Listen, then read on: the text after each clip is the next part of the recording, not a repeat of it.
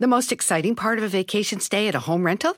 Easy. It's being greeted upon arrival with a rusted lockbox affixed to the underside of a stranger's condo. Yeah, you simply twist knobs, click gears, jiggle it, and then rip it off its moorings, and voila! Your prize is a key to a questionable home rental and maybe tetanus. When you just want to get your vacation started by actually getting into your room, it matters where you stay. At Hilton, we deliver your key right to your phone on the Hilton Honors app. Hilton for the stay. Algunos les gusta hacer limpieza profunda cada sábado por la mañana. Yo prefiero hacer un poquito cada día y mantener las cosas frescas con Lysol. Las toallitas desinfectantes de Lysol hacen súper conveniente limpiar superficies como controles remotos, tabletas, celulares y más, eliminando el 99.9% de virus y bacterias. No solo limpies, limpia con Lysol.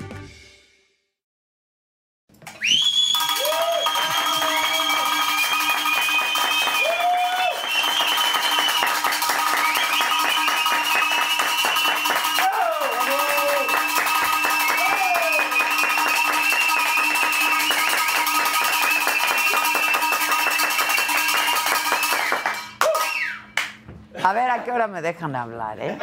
Muy buenas noches, ¿cómo están? Los saludo con tanto gusto. Todo chido. ¿Todo bien? Todo ¿Todo chido. chido, todo ¿A quién le aplauden tanto?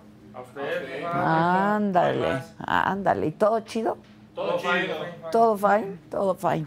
Oigan, bueno, hoy vamos a conversar eh, con un hombre al que yo no conozco, nunca lo he visto.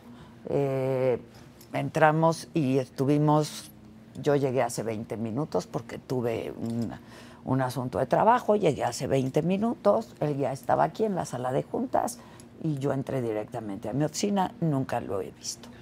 Él se dice haber sido narcotraficante y nos viene a contar su historia. Así es que yo no lo conozco, insisto, pero eh, ya está ahí, entonces pues ya que pase, ¿no? Vamos a comenzar, metes la cortinilla y en un minutito pasa por aquí.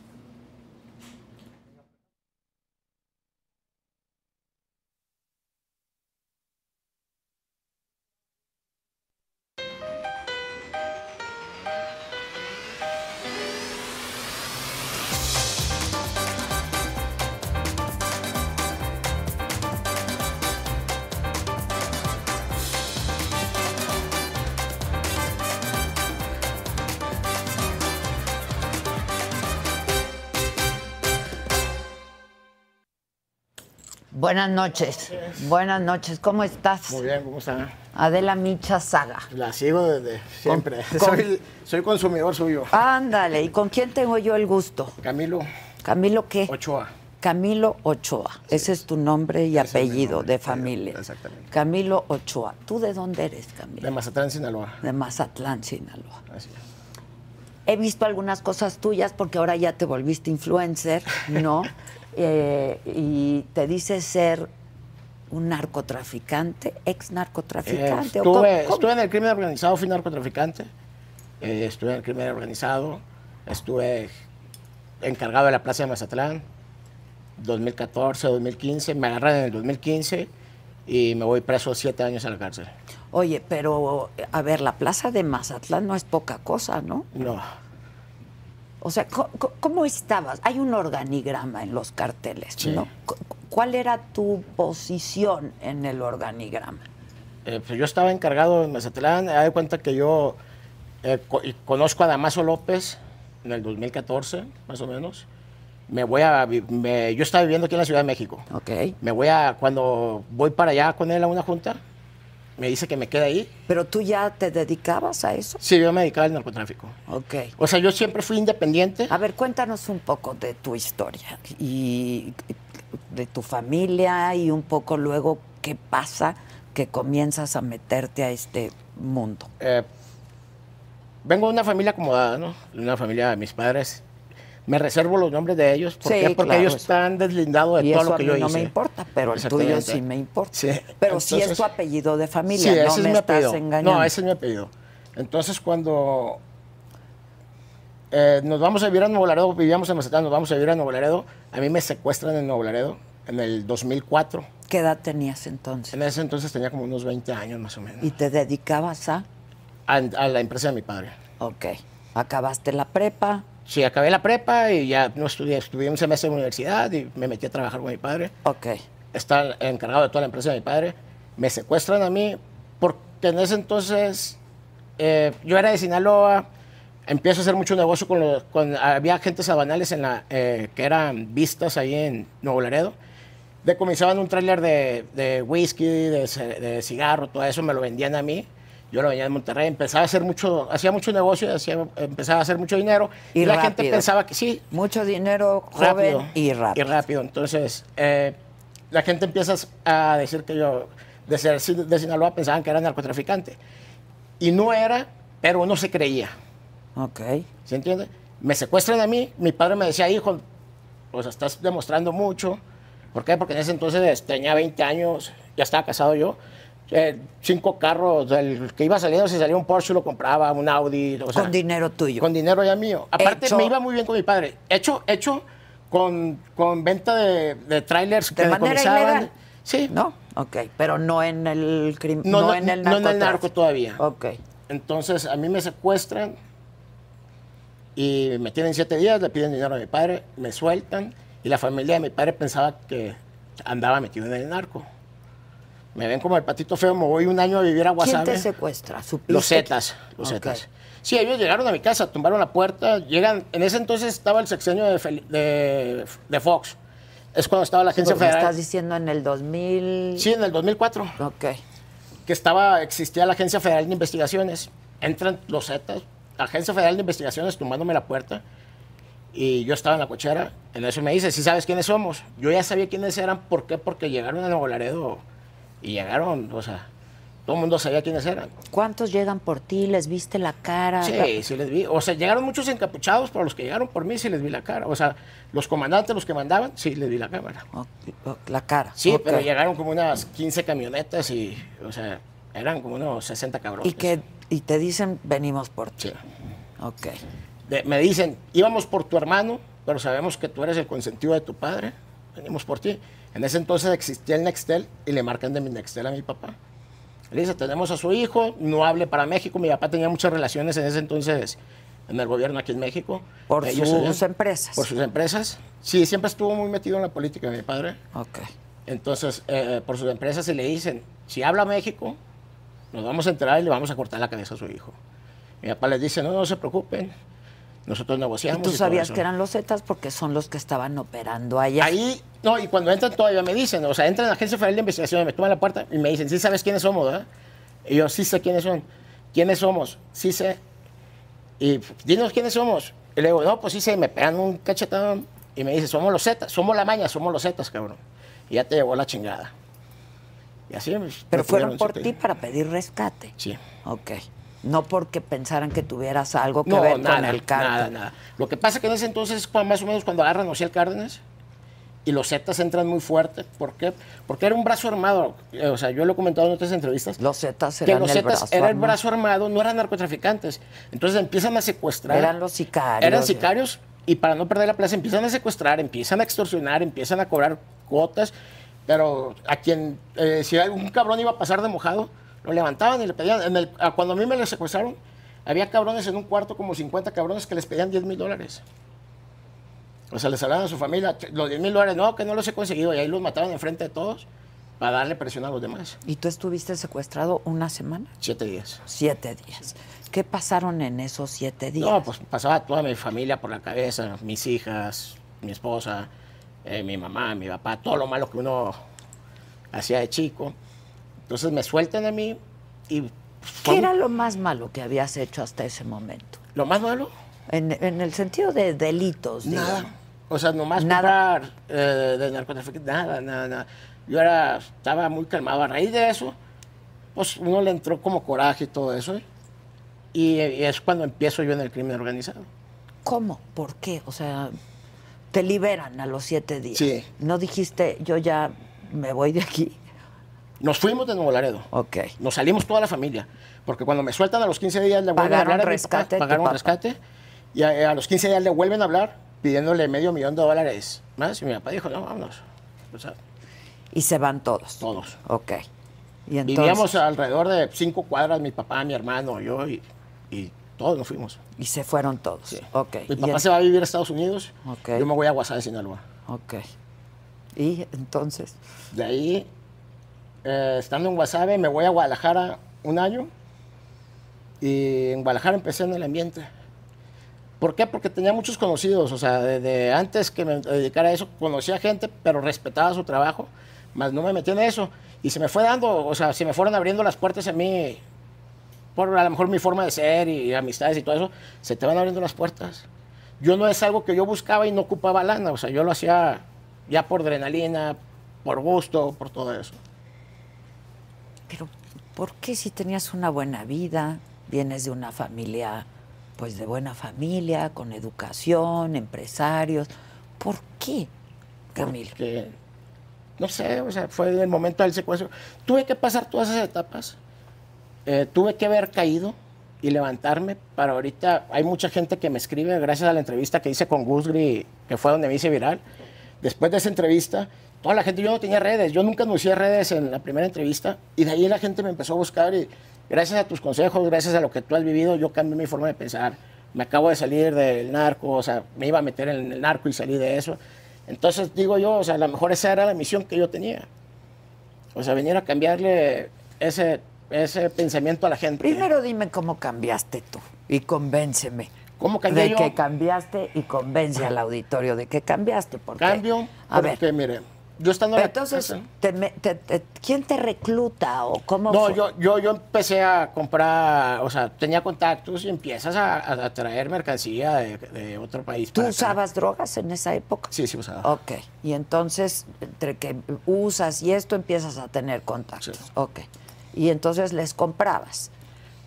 Pero sí, ya porque para... traía, traía, traía a escala, o sea, traía- Exacto. llegaba aquí al aeropuerto de aquí de, de la Ciudad de México y aquí mismo lo vendía en México. Ok, y luego, Eh, Damaso, en una junta con Damaso, me dice, quédate en Culiacán, te voy a regalar una casa, casa que nunca me regaló.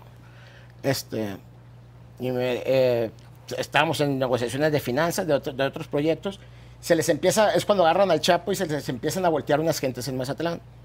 Como sabía que yo era de Mazatlán y conocía a toda la gente ahí, me dice, te puede ser que interesa Mazatlán, te vas tú a agarrar Mazatlán. Vete como cabeza, como líder, este, para que coordines y tú digas quiénes son, o sea, la, a la gente contraria. Me voy, pero pues me, pues, me- gustaba ir por delante a mí. Entonces me, me vuelve a hablar y me dice, no vayas por delante a ti, si te matan tú eres el cerebro, va a acabar. Y así, o sea, me valía madre y lo volví a hacer, lo volví a hacer. Después él, este, empieza a dar órdenes de que Mazatlán estaba, estaban los hijos del Chapo y estaba Damaso. Yo con los pero hijos del Chapo era... era gente del Chapo. Pues era gente del Chapo. Sí, pero es cuando empezó el a traicionar. Que le ayuda a salir de la cárcel. La primera vez. La primera vez, claro. pero empieza a traicionarlo. Lo empieza a traicionar. A mí me dice que empieza a levantar gente de, de Iván, del hijo del Chapo.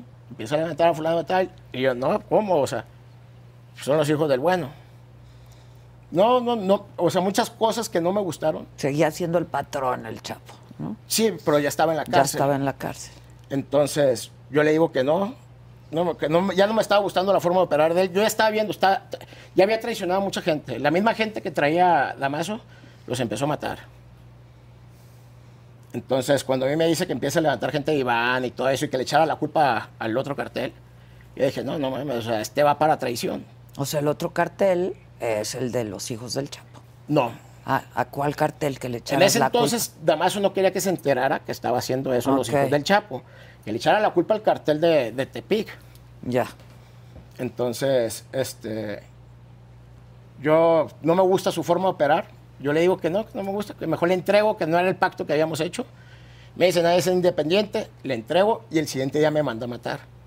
Cuando me manda a matar, Pues tú ya estabas metidísimo en ya estaba muy metido, tenía muchísima gente y sabía cómo operaba él. O sea, mucha lana, pero no sacaba ni para, o sea, a mí me tocaba echarle gasolina a las camionetas de la, de la gente de él. Ok. Entonces yo con mi gente, mi gente me dice, cuando yo, cuando yo le entrego y, y me, me va a dar ca- eh, por un pin, que vaya a verlo, eh, un segundo de él me dice que, que fuera a verlo, este, una que estaba coordinado con él, que era el mano derecha de él. Y yo digo, no, me van a matar. O sea, si voy a- o sea, les acabo de entregar, me van a matar. ¿Por qué? Porque es lo que acostumbraban a hacer. No, no voy a ir, no, que no, entonces no sabes dónde te metes, te va a llevar la chingada y la madre. Yo le digo, miedo no les tengo. Regreso a mi casa y en ese entonces mi pareja le digo, no mames, me acabo de, les acabo de aventar la madre. Y eso, pues, vas a ver que me van a querer matar. Vámonos de aquí. ¿Tu pareja sabía que te dedicabas? Sí, ella sabía. De hecho, ayer la levantaron. También. Cuando yo caigo preso, eh, a mí me torturan, me querían matar, ¿no? Y, y- y al comandante le suena un- eh, una llamada que me entregaran en el penal de, Mazatlán. O que me presentaran que iba a la, PGR. Y cuando me presentan a la PGR, ellos me quisieron torturar, no me iban a entregar. Le suena el teléfono y le dice, lo tienen que entregar. No, que ponemos a otro como si fuera él. No, ya saben quién es y, el nombre, pues su familia se movieron muy rápido y, y- y están hablando de México, que lo presenten. Me presentan a mí y me torturaron para que dijera dónde estaban mis casas. Yo tenía 10 casas de seguridad con 60 cabrones, porque estábamos peleando en ese entonces.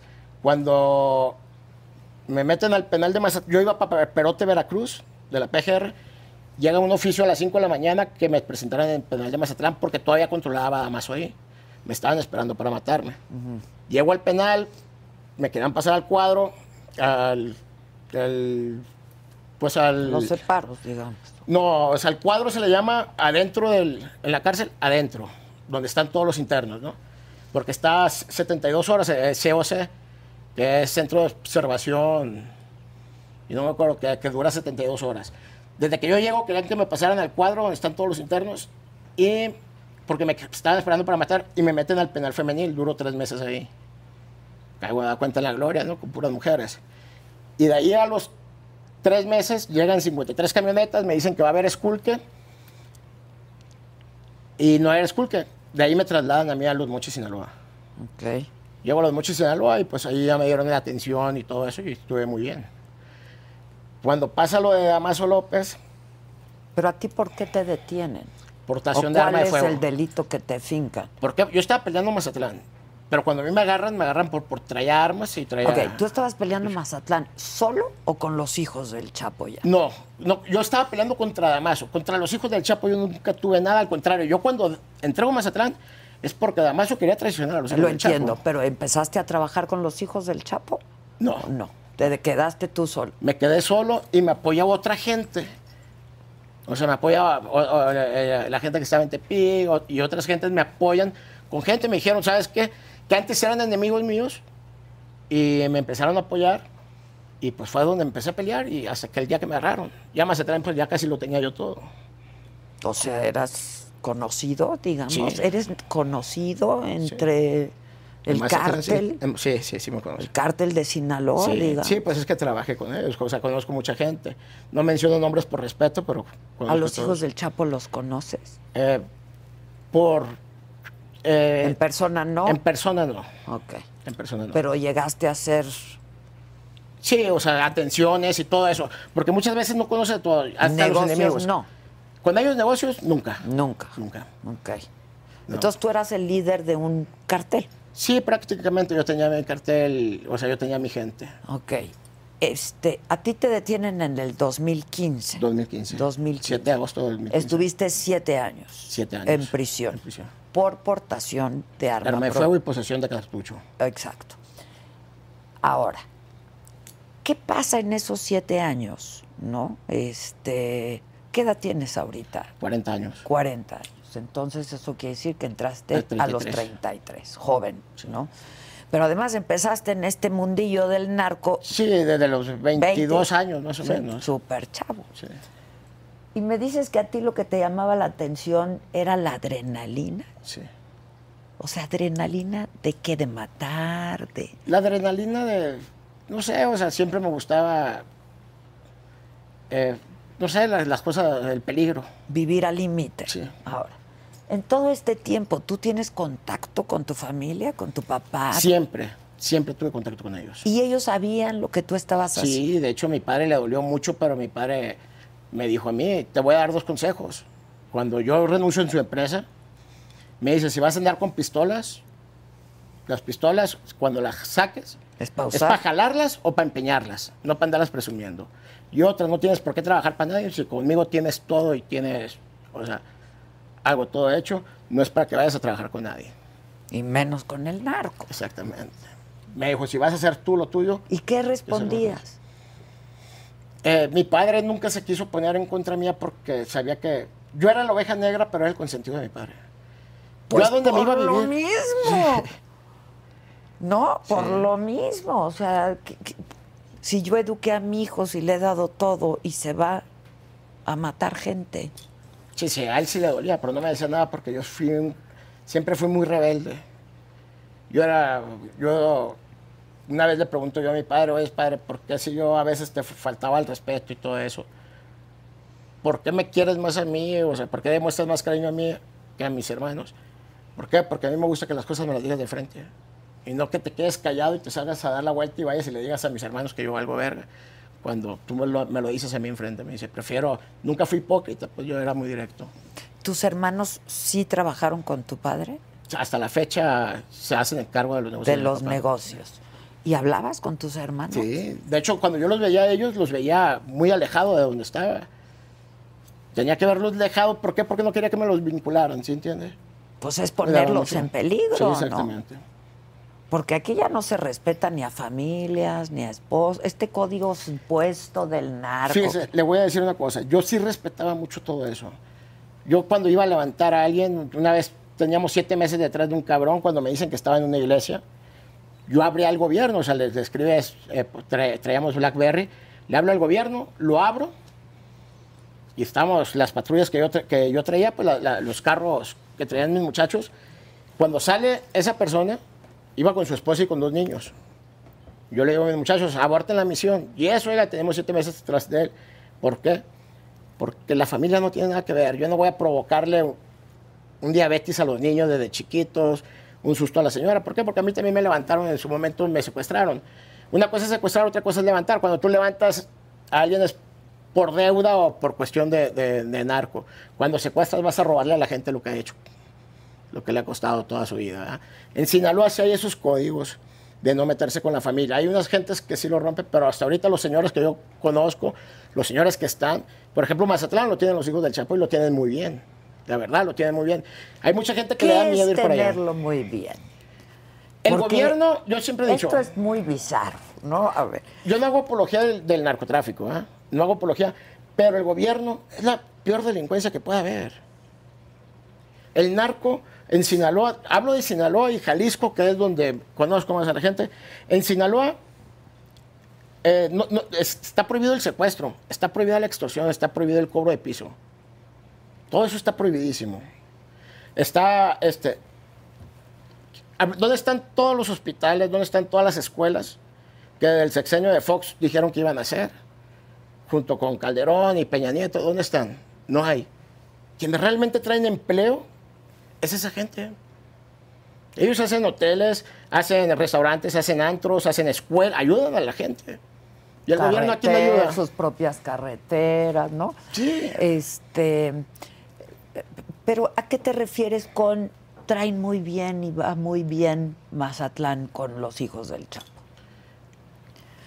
que no hay tanta violencia, o sea, que, tienen cuidado de que no haya secuestro. A Mazatlán va, está prohibido meterse con el turismo. Yo le, dije, le decía el otro día a unas gentes que les daba miedo a Mazatlán, le digo, hay muertes, pero entre el mismo narco, entre gente que se brinca las trancas y eso. Pero está prohibido, o sea, olvídense que a, a ustedes los paren, que les tumben un carro. Está prohibido que anden robando carros, que anden robando trailers, todo eso. Todo eso lo tienen muy bien cuidado. Ahora, ¿por qué el cártel de Sinaloa te dejaba a ti operar y tener la plaza de Mazatlán? Porque en ese entonces estaba con Damaso. Pero luego dejas a Damas. Dejó a Damaso y empiezo a pelear yo. ¿Y entonces por qué te dejaban operar? No me dejaron operar, estábamos en guerra. Era, una- era un pleito. Con los hijos del Chapo. No, con Damaso. Yo estaba directamente, el pleito mío era con Damaso, porque él me quiso matar y yo me puse a pelear contra él. Ok. Con los hijos del Chapo, eh, a su gente yo la conocía, nunca, Pero ¿por qué nunca ellos te dejaban ellos. operar ahí? No, no me dejaban operar en ese momento, o sea, también me andaban buscando, pensando Que eras parte de, que era parte de Damas. Exacto, no, no. En ese entonces Damaso todavía les estaba Vendiendo la idea. de que, de que estaba con ellos, pero no, ya los estaba traicionando. Y entras a prisión, vuelvo a decir, por portación de arma, Arma de fuego y de posesión. fuego y posesión de, de cartuchos. Pero hiciste muchos otros, cometiste otros ilícitos. Pero pues, que me los compré. No, sí, está bien, pero a ver, este... O sea, me comprobaron de la aportación y la y- posesión, exacto, exactamente. Pero, pero cometiste muchos otros, pues tráfico, ¿no? Tráfico de drogas, tráfico ilegal, mataste a alguien, pues tu papá te dijo cuando traes un arma o la usas o qué chingados, ¿no? Sí, pues, o sea, ¿qué le puedo decir? O sea, mm, pues estaba encargado. ¿Y cómo, cómo se vive con esto? ¿Cómo se vive? ¿Qué No hay tranquilidad, no hay tranquilidad. ¿Pero qué sentías? Ah, qué chingón, hoy maté a tres y ayer No, maté a dos. mire, cuando, cuando, se te viene, cuando tú ves, te das cuenta que hay gente que te quiere hacer daño a ti o a tu familia, pues yo creo que a usted también, si a usted le quieren hacer daño a su hijo o le quieren hacer daño a usted, se va a defender hasta donde pueda. Eso lo va a hacer quien sea, por instinto, tú te vas a defender. Sí, pero desde el momento que tú te metes a este negocio, pues sabes que, pues así es, ¿no? Pero no se meten con gente inocente. ¿Se acuerda? Eh, vi el capítulo del Culiacanazo cuando estuvo con Julio César Chávez y Roberto Palazuelos. Sí, sí, ¿Se sí, acuerdan? sí, sí, sí. Lo vi como cinco veces porque me, me dio risa al Es último lo fa- que pues sí es fan, entonces, sí es fan. Sí, entonces, este, ¿qué es lo que pasa? Cuando usted le dice, oye, pero eh, se fueron, traicionaron al papá. Esa es una. Porque tenía un chingo de gente, el, el Chapo se pudo haber defendido. No se defendió porque pues, pensó que le iba a liberar. Los hijos no van a dejar ya que los traicione el gobierno otra vez. A mí me traicionó el gobierno. El gobierno es el primero que te va a traicionar. Es más leal cualquiera de esas personas que alguien que esté en el gobierno. ¿Por qué dices que te traicionó el gobierno? Porque a mí yo le estaba pagando nómina. Y a mí me entregaron. A mí me traiciona, a mí me para la municipal y me dice, vamos aquí. Pensé que íbamos a ir a hablar con el comandante y me entrega con los ministeriales. Por instrucción de damas. Sí. Ah, Le había puesto, pues, le había puesto precio mi cabeza. Pero entonces tú pagabas la nómina del municipio. Yo pagaba la nómina así de, de- ¿Para qué? Para poder operar, para poder andar tranquilo, para todo eso. Y aquellos como si nada. Recibiendo la lana. Sí, recibían mía y recibían de, de otros. Pues Pues. sí, pues sí. Entonces a mí me traicionan al final de cuentas. Ahora, lo del culiacanazo. Tú estabas en la cárcel Yo estaba en la cárcel. Y te enteras del culiacanazo. Sí, pues sabía todo lo que pasaba. Ok, ¿y qué? ¿Cómo leíste eso o qué pasó? No, en el momento ¿Estás que nervioso? pasa. ¿Quieres un café? No, no estoy nervioso, es que traigo un perito. No, nervioso no, no me pongo. Este, ¿qué es lo que pasa? Sí, yo no traigo arma, cabrón. ¿Eh? No, Yo- no, yo- no. yo uso Le voy a decir una armas. cosa. No hay nada que me asuste ya después de lo que yo he vivido. No hay nada que me asuste. O sea, si algo siempre he dicho, o sea, miedo nunca ha existido en mí. Si existiera miedo, cuando yo sabía que Damaso me quería matar y que andaba toda la misteria, yo me salgo de Mazatlán, me voy a otra parte. ¿Y por yo qué me te quedé. quedabas? ¿Por qué? Por orgullo, por decir, yo soy de Mazatlán, aquel pinche viejo es del Dorado, que verga. O sea, yo me voy a quedar en Mazatlán, no me voy a ir. Y yo peleé. Mucha gente muy, de muy arriba me decía, quédate en Guadalajara, quédate en Tepic. O sea, manda gente. No, yo voy a pelear. ¿Pero qué te hacía sentirte como muy chingón? Y Te crees Superman en ese momento y piensas que tragas ligas y que no te entran las balas. Caigo a la cárcel, empiezo. Ya ahorita dígame, ya ahorita ya no lo hago. Eso, a ver, está por verse. Pero, pero quiero saber lo del culiacanazo. ¿Qué pasa en el Culiacanazo? Pues los hijos se iban a, o sea, llegan, ya no van a permitir a ellos que lo agarren, o sea, ellos van a pelear hasta el final. Y mis respetos para ellos, para lo que hicieron ese día. Pero, pues, ¿qué hicieron? ¿Qué hicieron defender al hermano? Sacarlo, Sí, o sea, los que se dejaron, entregaron. los, ¿eh? los dejaron. Sí, después de que, de que les meten pipas con gasolina adentro donde están los militares y todo eso. Y tus respetos. Respeto, ¿por qué? Porque es que en Sinaloa quien más ayuda es el narco. Pero igual. El gobierno, ver, dígame si el gobierno ha ayudado en algo. Pero, pero ayudan, pero matan, pero no les importa, pero No, con una sangre fría. Supongo que cuando tú matabas también tenías una sangre fría, ¿no? Sí, pues, o sea, ¿qué le puedo decir? O sea, estás defendiéndote tú, o sea, tienen corazón, todos tienen corazón. Pero sales daño a quien sea, oféndelos. Pues claro que, que te entra coraje. O sea, yo, no, yo, yo a veces, No, pero muchas aquí veces se estaban peleando una plaza y es la constante lucha por las plazas. Igual que en la política, es que se pelean también todo Sí, eso. pero no se matan ni matan no, a ¿cómo nadie. no? Ahí sí, ahí está más cabrón. Es otra muerte. Ahí está es más otra cabrón. muerte, ¿eh? es otra muerte, muerte Mire. política. Por ejemplo, el gobierno tiene trata de personas, tiene trata de órganos, tiene todo eso. Con una charola, ¿verdad? Que los ampara. No, no, pero ¿por qué dices eso? ¿Qué, qué gobierno? O sea, ¿de qué me hablas? No, de los gobiernos anteriores, de este gobierno, pues no conozco nada No, no porque sé, no pero en la estás cárcel. hablando de los municipales, o sea, el gobierno, ¿de qué me estás hablando? Pues los mismos gobiernos, o sea, de- del mismo gobierno, lo que viene siendo el municipio gobierno, y el municipio, estado y todo los eso. tres niveles de gobierno. Sí, porque la, la, la trata de personas no creo que la maneje el narcotráfico, esa la maneja el gobierno. En Sinaloa, o sea, en Sinaloa, en Jalisco no había trata de personas, no hay secuestro, no hay robo de niños ni nada de eso. Cuando hay, el mismo narco anda buscando a los cabrones que hicieron eso.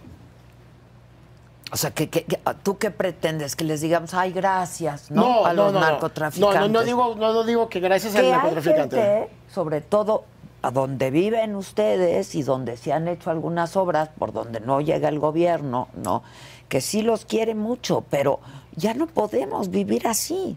¿Me explico? Y O sea, y con un gobierno que se lleva todo el dinero que entra, se llevan todo el dinero, que no ayudan. Tampoco. Entonces, tampoco, tampoco. trae más dinero Pero no esa puede ser que el narcotráfico quita y ponga presidentes municipales, pero gobernadores.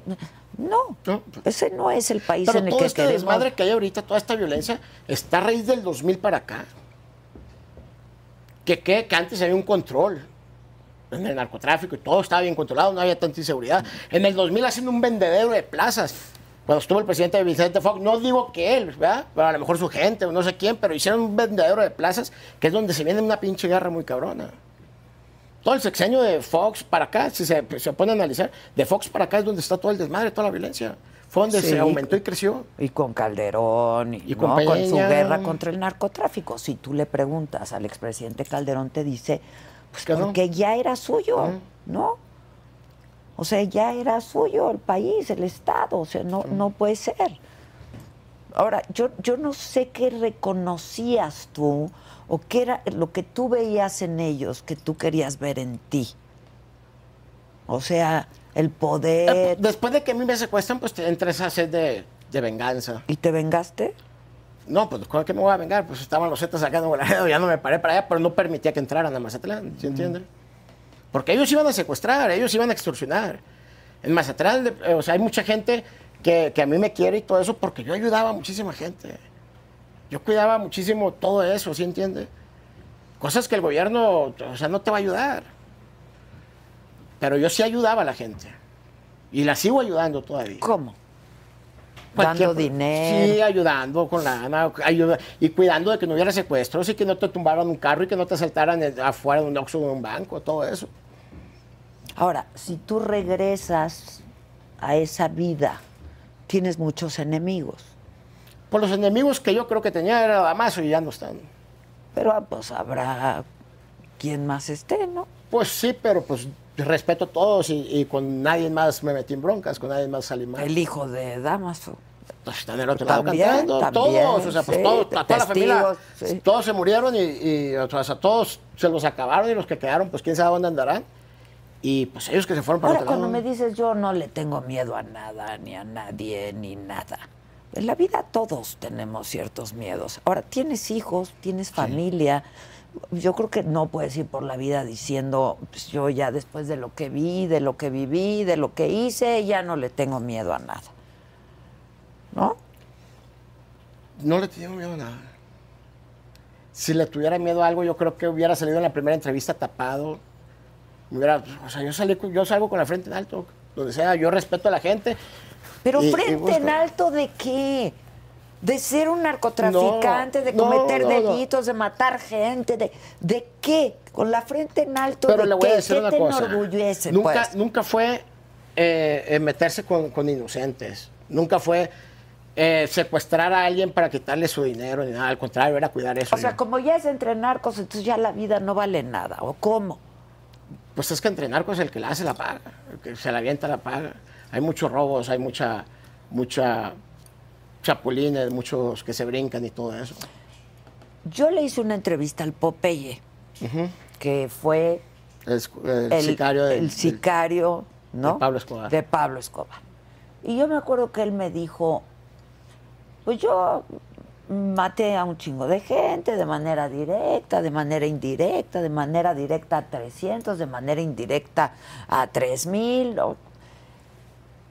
Y yo me acuerdo que, que me decía, pues es que estás en eso, la vida no vale nada y te pagan desde 5 mil pesos hasta un millón de dólares por ir a matar a alguien. No, ahorita ya no pagan eso. Es lo mismo que digo yo. O sea, ahorita, te- si yo, si, si yo, alguien me chingaba con un millón de pesos. O sea, ya no es negocio. ¿qué No, me estás no, no, ya, o no sea, por eso. cinco mil pesos van y te matan. Por, hasta por mil. Pues Sí, sí, la exactamente. vida no vale nada. Tú mandaste matar gente y pagabas por matar por mandar ma- matar gente. No, pues eso no se lo puedo contestar. Bueno, tu silencio me lo dice, ok. O sea, eso no se lo puedo contestar. ¿Todavía te pueden fincar cargos? Pues si ya cumpliste una sentencia. Sí, pero pues no vaya a ser el pueden- gobierno, ya sabe cómo es.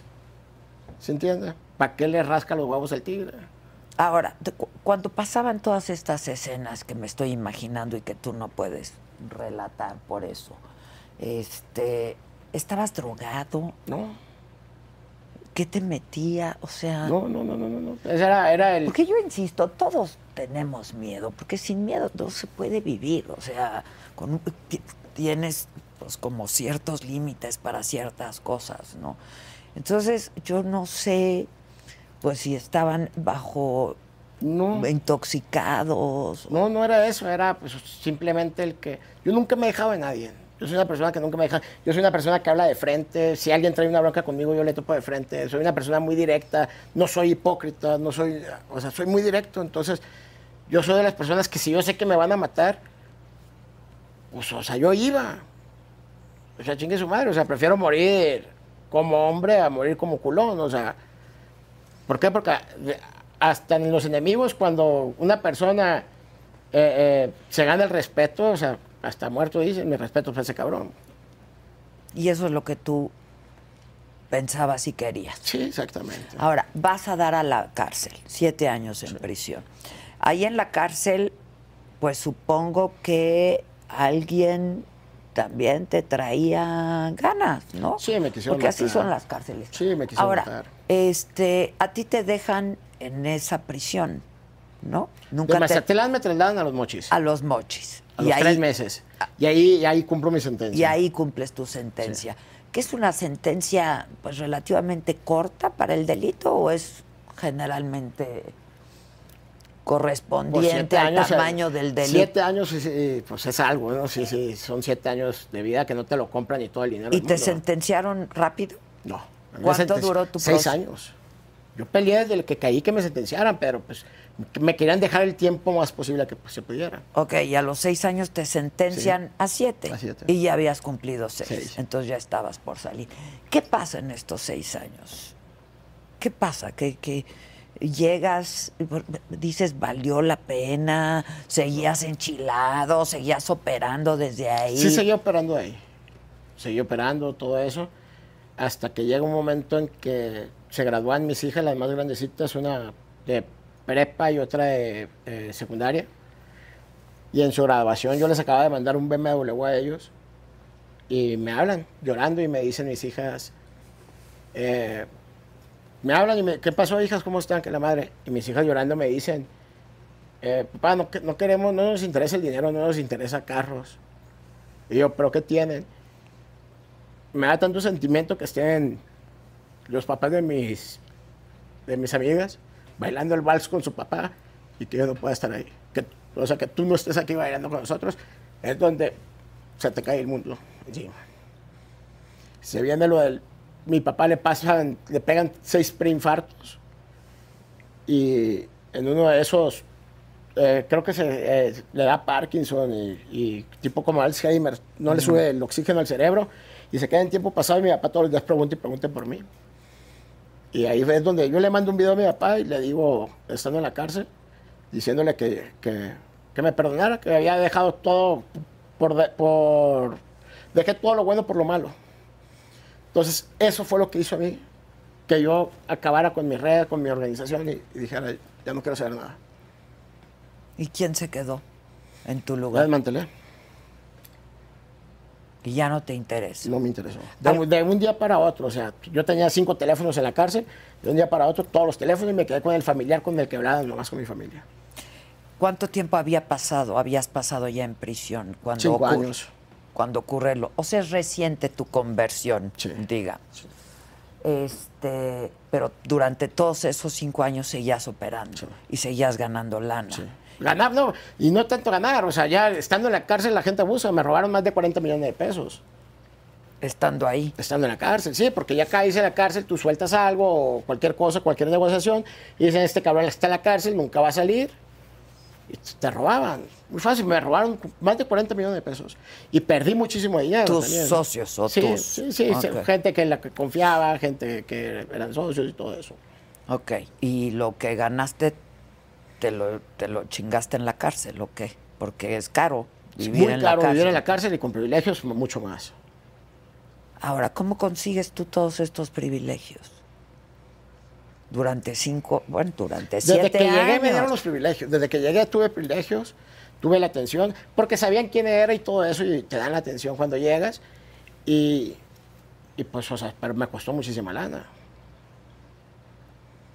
O sea, vivir como vivía en la cárcel, tener lo que tenía y los privilegios que yo- de los que yo gozaba, sí me costó muchísimo. que gozabas de muchos privilegios, por cierto, por lo que yo pude ver en algunos de tus videos, porque ahora ya resulta que de ser narco eres influencer. Pero no porque yo haya querido, Ah, yo no chinga. quería. Fíjese, O hago sea- una entrevista con Guthrie sin mencionar mis redes y la gente me empezó a buscar bien cabrón. No, pero ya desde antes tú estabas subiendo videos. ¿Desde antes?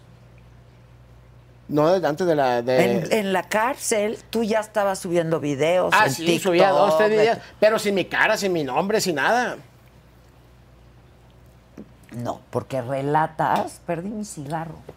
Relatas cuando estás saliendo de la Sí, cárcel. sí.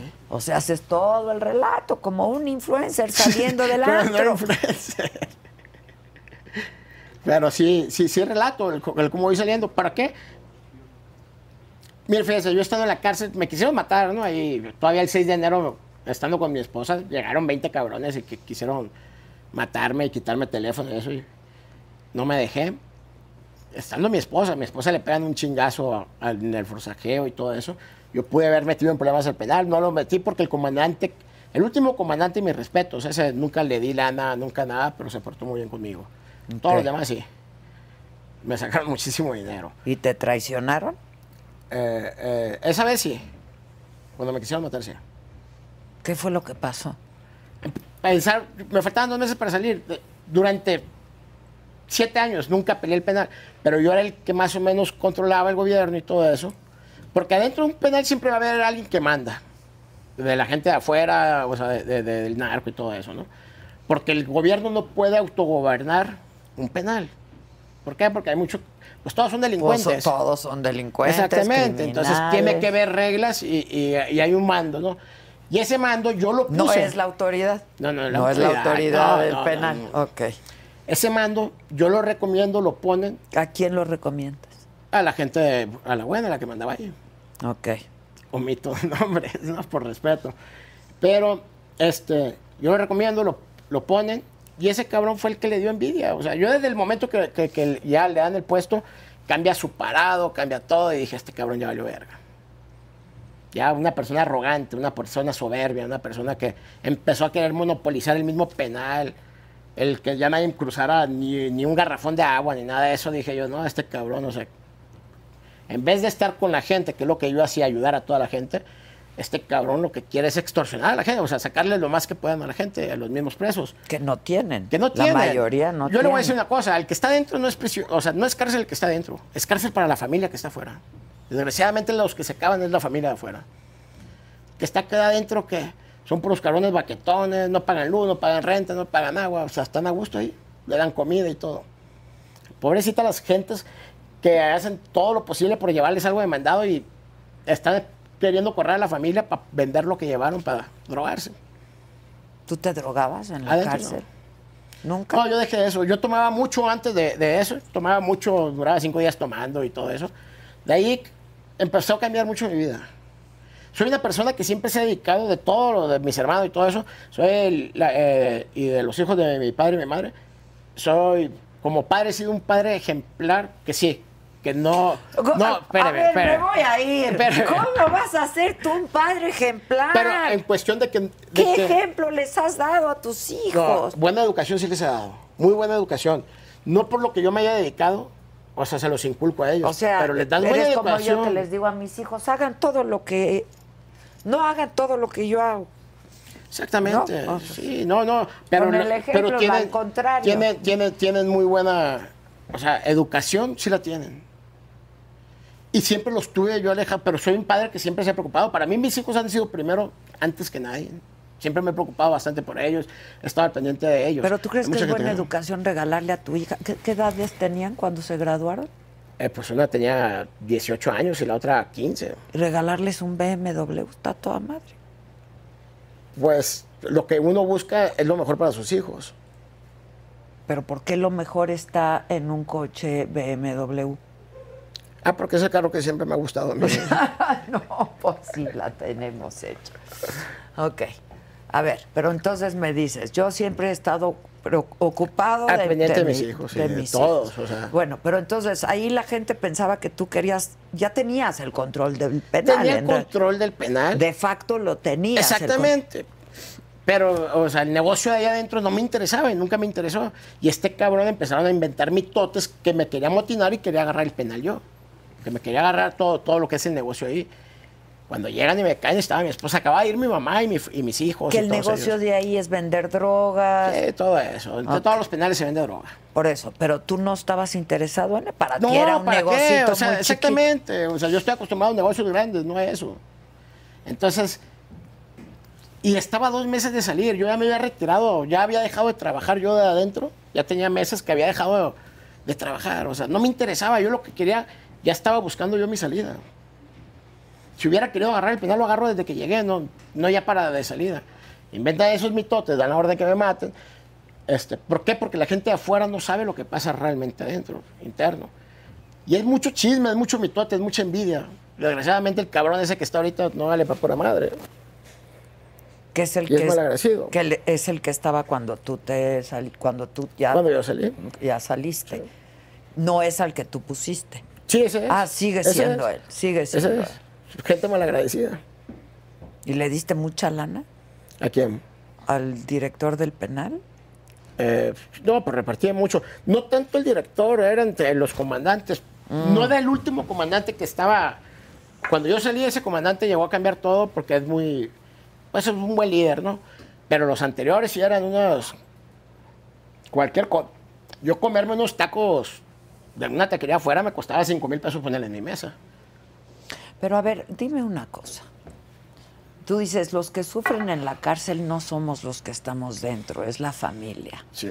Sobre todo de los más vulnerables, ¿no? Los más pobres, en fin. No, de todos, de todos, porque mi madre también sufría mucho. Sin duda. O sea, Pero mi madre, mi padre le pegaron los pero infartos. tú, y, y el que está en la cárcel, que no, o sea, Claro perder que su sufres. libertad debe Claro, ser la cosa claro, más claro. terrible no, del No, mundo. claro que sufre, o sea, claro que sufría, mucha impotencia, o sea, eh, perderme muchísimos momentos muy especiales, cuando mi padre le pega un infarto y no poder estar ahí, o sea, Pero saliste, ¿no? salí Te una dejaron vez, salir. una vez salí, ¿Esa cuánto te costó? mucho. Es que, ¿qué, qué- qué cosa, no? De, de corrupción, de impunidad, de. ¿No? Sí. Digo, Y tú dices desgraciadamente, mis privilegios, Mira, que a no- lo mejor los otros no tenían porque tenían. no tenían para pagarlo. Este. Es, es- todo esto es un entramado de corrupción, de impunidad. siempre va a existir, ¿por qué? Porque el policía que te está Pero cuidando... apostémosle a ¿no? que no, ¿no? Pues sí, pero pues, fíjese, el gobernador que estuvo en Sinaloa cuando yo estuve preso, que fue eh, eh, el gobernador Quirino Ordaz Coppel, ese es mi respeto. Yo salí y vi Mazatlán, ah, cabrón, todo cambiado. Y una inversión ahorita muy cabrón en Mazatlán. ¿Que sigue siendo inseguro o no? No es inseguro. La gente tiene esa fama de inseguro por tantas muertes que hay, pero es del mismo narco. Mazatlán yo le puedo garantizar y le aseguro que jamás le va a pasar nada. Algo que se cuida mucho cuando yo estaba ahí era cuidar mucho el turismo. Muchísimo el turismo, o sea... De hecho, en Mazatlán no hay tantas muertes, no hay, tanta, no hay tanto desmadre, porque se cuida, que es la parte turística de Sinaloa, es lo que más se cuida. Y cuando dices mis respetos, el gobernador, ¿tú qué crees que haya hecho para que pueda estar así? Ok, ¿qué hizo? A ver. Su, su, su gabinete, su equipo de trabajo, el gabinete que él tenía, lo conformaban gente empresaria de Mazatlán, de Culiacán, de Mochis, de todo Sinaloa, gente de lana, y el gobernador de lana de Abolengo también, o sea, de, de- de- ya, ya gente de lana. ¿Qué es lo que pasa? Que todo su gabinete se conformó de gente empresaria, de empresas muy grandes ahí, que, ¿qué fue lo que hicieron? Meterle lana para que sus empresas crecieran más y no llevarse la lana como lo hacían otros gobernadores y como lo siguen haciendo otros gobernadores. Ese gobernador es el único gobernador que cambió totalmente Mazatlán. Pues sí, Mazatlán, que no es todo el estado. No, pero, también Culiacán, o sea, le trajo mucha inversión, Pues mucha sí, todo pero, eso. pero a ver, está el narco operando. Pero ¿qué? el narco está operando en todas partes, está en Jalisco. Eso, pero estamos está hablando de ese cartel, ¿no? Y de ese estado. Está operando ahí. Y tú me dices, mis respetos, el gobernador. Sí, porque es- el único gobernador que hemos visto que le mete lana a Sinaloa. O sea, ya no, no encuentras un hoyo. Oye, aquí llegas a México y puta madre, me acabé los tres carros, ya me los acabé. ¿A ti no te hoyo. tocó conocer a ese gobernador? No me tocó conocerlo, pero pues, o sea, cuando salgo veo un cambio muy grande, muy brutal. Ahora, de pronto dices, yo ya me convertí, ¿no? Ya estoy, soy un narcotraficante redimido. Sí, si no, pues, o sea, no estuviera saliendo, ¿ah? O sea, ahorita que vengan y me investiguen no me van a encontrar nada. Está bien, está bien. Pero, digo, no, no sé si tus delitos anteriores hayan este ya pasado el tiempo suficiente, pero bueno, a lo que voy es, y me dices, lo que opera en mí fue de la noche a la mañana, es me retiro de esto. Sí. Estabas haciendo mucha lana.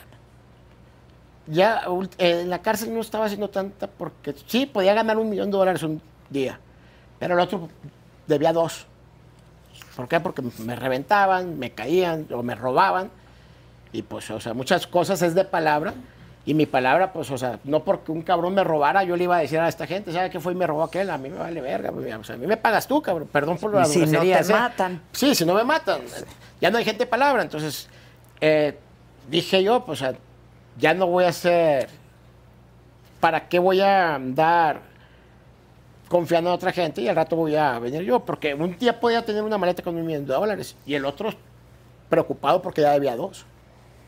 O sea, ya no, ya no, ya no te salía el negocio tan redituable como fue antes. No, no, y aparte que el gobierno se empezó a poner muy duro también, o sea, muchas cosas, había muchos, muchos detalles que yo digo, puedes hacer dinero de otra manera. El dinero, el- la gente piensa que, es, que narco es el dinero más fácil, no. Es el dinero más difícil y el más estresante, te quita, te acaba tu tranquilidad.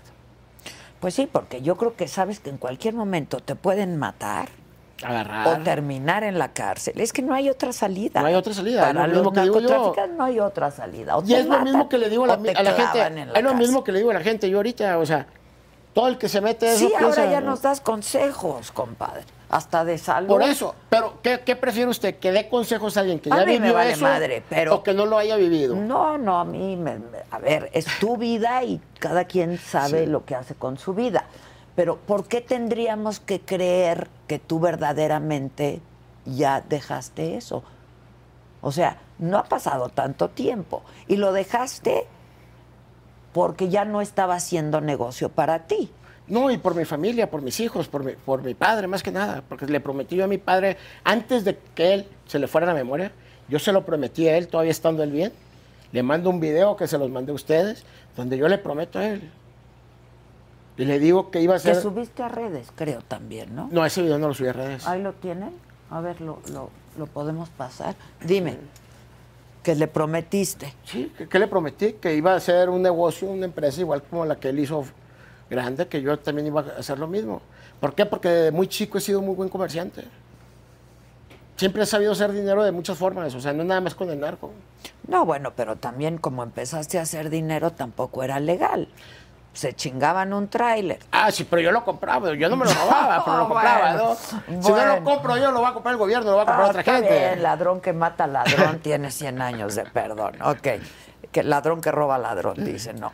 Este, pero era dinero, pues te hacías un chorro de lana rápido y fácil, ¿no? Y eso fue pues tus inicios en este mundillo de la ilegalidad. Sí.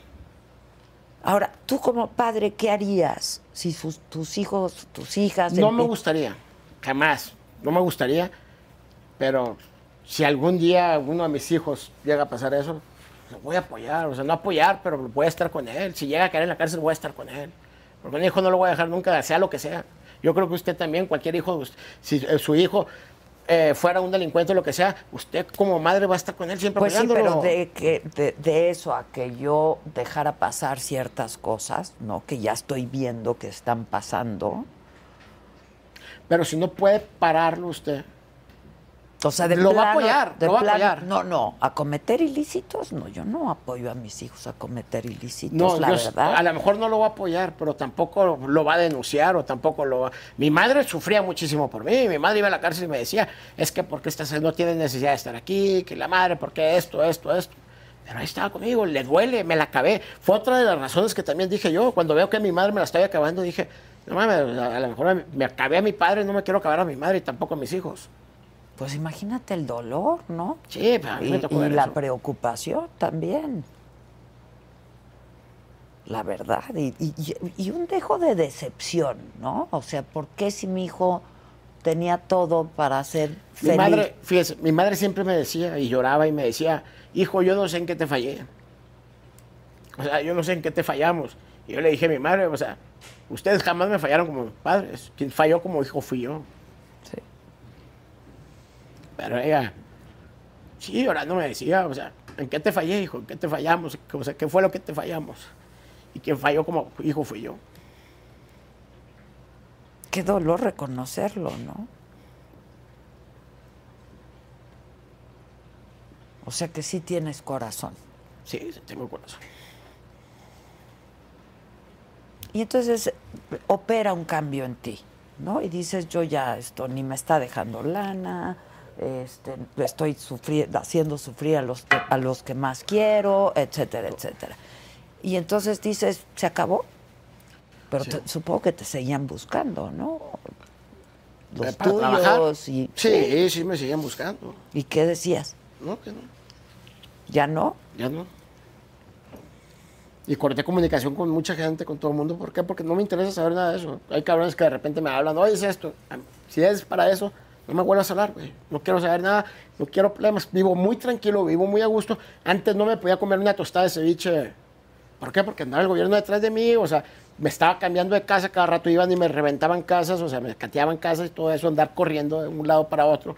Tener a mis, a mis hijos sin poderlos ver más que en su cumpleaños de una hora, dos horas y para ¿Cómo atrás. se vive así a salto de monte? O sea, ¿para qué quieren todo el dinero, todo? Yo le puedo asegurar ahorita que cualquier de la gente grande, porque lo hemos dicho y lo han dicho y todo eso, o sea, no vale la pena al final de cuentas. ¿Por qué? Porque pierdes tu libertad, pierden hijos, les han matado hijos, les han encerrado hijos, todo eso. Entonces, Porque además los han llevado a trabajar con ellos. No, pues ahí están los chapitos, por ejemplo. sí, porque ya es en el círculo vicioso en el que creces, pues. Y teniendo tanta lana de ellos, o sea, cuando agarran al papá, pues se pudieron ver retirado y eso, pero es como un ego, como un orgullo de, de no dejar. Pero yo le aseguro que, que ellos también, o sea, muchas veces han de decir, "No mames, o sea, uno piensa, cambiaría todo esto para estar tranquilo. ¿Por qué? Porque también tienen corazón, todos tienen corazón. Pues sí, porque además vuelvo a lo mismo. ¿Cuál es la vida que tienes estándote escondiendo en la selva, irte cambiando de casas, estar toda la vida? No entiendo. Sí, no, no, es O sea, no puedes ir a una taquería, entonces mandas traer a la taquería a ti, Sí. ¿no? Este, eh, pero es, es este asunto, por eso yo te digo y te insisto mucho que ha hecho mucho dolor, ha causado mucho dolor a este país. Mucho dolor. Tenemos un México, lo dijo uno de los curas, este, que pues vieron todo esto del asesinato de dos. ¿Qué fumas? Sí, ando buscando los cigarros porque a Yo ese tema. estoy pierde y A pierde. ese, te- a ese tema iba, pero ando buscando los cigarros, están en mi maletín. Yo tampoco sé que se Ahí está, el maletín. ahí está el suyo. Ah, pero tú fumas cigarro normal. ¿Sí se puede o no? Se puede, se puede. De hecho, tráiganme uno a mí, de los míos está en mi bolsa. De hecho, le voy a decir una cosa que yo siempre he dicho. El cigarro, que es lo que le iba a decir ahorita, el cigarro mata. El cigarro está comprobado que te da cáncer, te mata y todo eso. Y ahí yo no he conocido a nadie que se haya muerto por fumar marihuana. A nadie. Y es una planta natural, es una planta este, eh, que no la fabricó nadie, que no es. Sí, sí, no es ¿Por qué- sintético. ¿Por qué el cigarro sí está permitido y la marihuana que yo no he visto Por que eso, mate a nadie? esta es la ¿Por qué gran discusión es que se lleva a cabo en nuestro Pero es país. el gobierno. ¿Por qué existe el narcotráfico? Por el gobierno también. Si no, no existiera. No, pero a ver, si se legaliza la marihuana, por ejemplo, Sí. ¿qué pasa con los que se dedican a eso?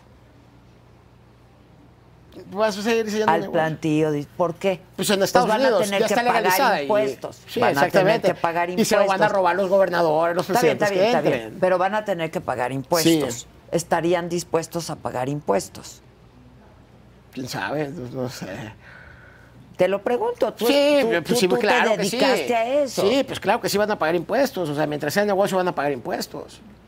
Como toda esa gente, tiene hoteles, tienen restaurantes y pagan sus impuestos. Pues sí, el narco también y paga el impuestos. narco no paga nada. Sí, no, no, no. Bueno, pero el Y narco no tiene sa- empresas y tiene todo eso que también pagan. Sí, son negocios. Sí, es derecho. una lavadería. Pero quiera, pero quiera o Es una lavandería. el pagar impuestos es pagarle al mismo gobierno, o sea, que te deje operar, que te deje trabajar. Es como un pago de impuestos. Sí, pero a ver, no me estás entendiendo. A ver. Este país lleva años sufriendo. Han muerto muchos inocentes. Sí. Hay muchas víctimas colaterales. Es un país, te lo decía uno de los obispos, lo dijo el otro día, es un país ensangrentado. ¿No? Ya, o sea, cuántas decapitaciones, cuántas muertes, cuántas masacres, cuánto más. Pero ¿de cuándo se vino eso para acá? Del 2000 para acá. Por eso, pero ¿qué? ¿Eso qué? qué? ¿Antes no, no había narcos? Sí había narcos, pero estaba más controlado. ¿Qué pasó? Dejaron crecer a cabrones que no eran narcos, que eran sicarios y empiezan a operar de una manera, a romper códigos y a meterse con familia. Porque no se dedicaban al, al narcotráfico, se dedicaban al, al secuestro, a, a la extorsión, al cobro Como de los Zetas, como los. Zetas. que son sangrientos. Sí, El que- cártel Jalisco Nueva Generación. Pero tú me vas a decir a mí, me vas a decir el cártel de Sinaloa ma- no mataba, sí mataba igual. Pero, o sea, entre ellos mismos. No había muertes de, de- No se metían con familias, no se meten con eso. Con eso no se meten. Es que mira, ahora cada, cada vez que hay una masacre, cada vez que hay una, una muerte o alguien dicen, ah, es que era de esos, era de los suyos, es que era de los otros, es que se están peleando la plaza. ¿Eso les La da calienta. permiso para matar? No, no, no, no. Pues no, Yo sé que no. pues no. Y no está. Y sea, tú- tú- Yo no, yo- es lo que digo, o sea, no hago apología al narcotráfico. Es- tiene cosas malas, tiene cosas buenas. Pues no le veo la buena. La buena que trae empleo, genera dinero para la gente. Bueno, pero que se administre, que paguen impuestos. Pero pues, para eso se tiene Pero que. pagan, si pagan impuestos, Se se, tiene que. los van a. Los Ah, impuestos que usted que paga se los ok, roban. De, de que se lo chinguen otros a que nos lo chinguemos. No, no, se, no podemos vivir así en No. sociedad. No podemos, no, no queremos que. No queremos que los gobiernos sean corruptos, no queremos, no lo queremos, no queremos la impunidad, ni queremos vivir en un México violento y ensangrentado Exactamente, como en o el que vivimos. No tienen justificación ustedes. Sí. No la tienen. O sea, no, no la tienen. No pretendas venir aquí a que nadie te digo. justifique tus actos. No, y, no y es que sobre todo viniendo de una familia educada, acomodada, tuviste educación, no seguiste estudiando porque ya no quisiste, ¿no? No, porque prendo más. O sea, si el maestro del Tecnológico de Monterrey que te enseña administración de empresas fuera muy chingón, no estuviera aguantando 50 cabrones diarios. O sea, he aprendido más, he hecho más negocio yo. Tengo de- negocios muy derechos, o sea, negocios derechos que he hecho toda la vida. ¿eh? ¿Cuáles? Tengo, estoy por abrir un, restaurante aquí en la Ciudad de México que el- eh, eh, se va a convertir en cadena, porque que es lo que estoy proyectando. Pero tengo muchos negocios en Guadalajara ¿De qué? de negocios de, de venta de agua y, y, raspa- y frappés y todo eso, y pago mis impuestos. Tengo un, un lote de carros, o sea, Pues es tengo que hay que lavar la lana. Pero mira, esto que Tengo tú me propiedades dices, que también acabas de decir una gran pendejada, además de toda la vida que has tenido. Gran pendejada. Que si el maestro fuera tan chingón, no estaría dando clases en el TEC de Monterrey. ¿Tú no sabes lo que es la vocación? Sí, sí, sí, Bueno, que es lo que- pues los que- maestros tienen algo que se llama vocación de enseñar. Sí, pero la, la escuela te enseña a no equivocarte y a ser empleado.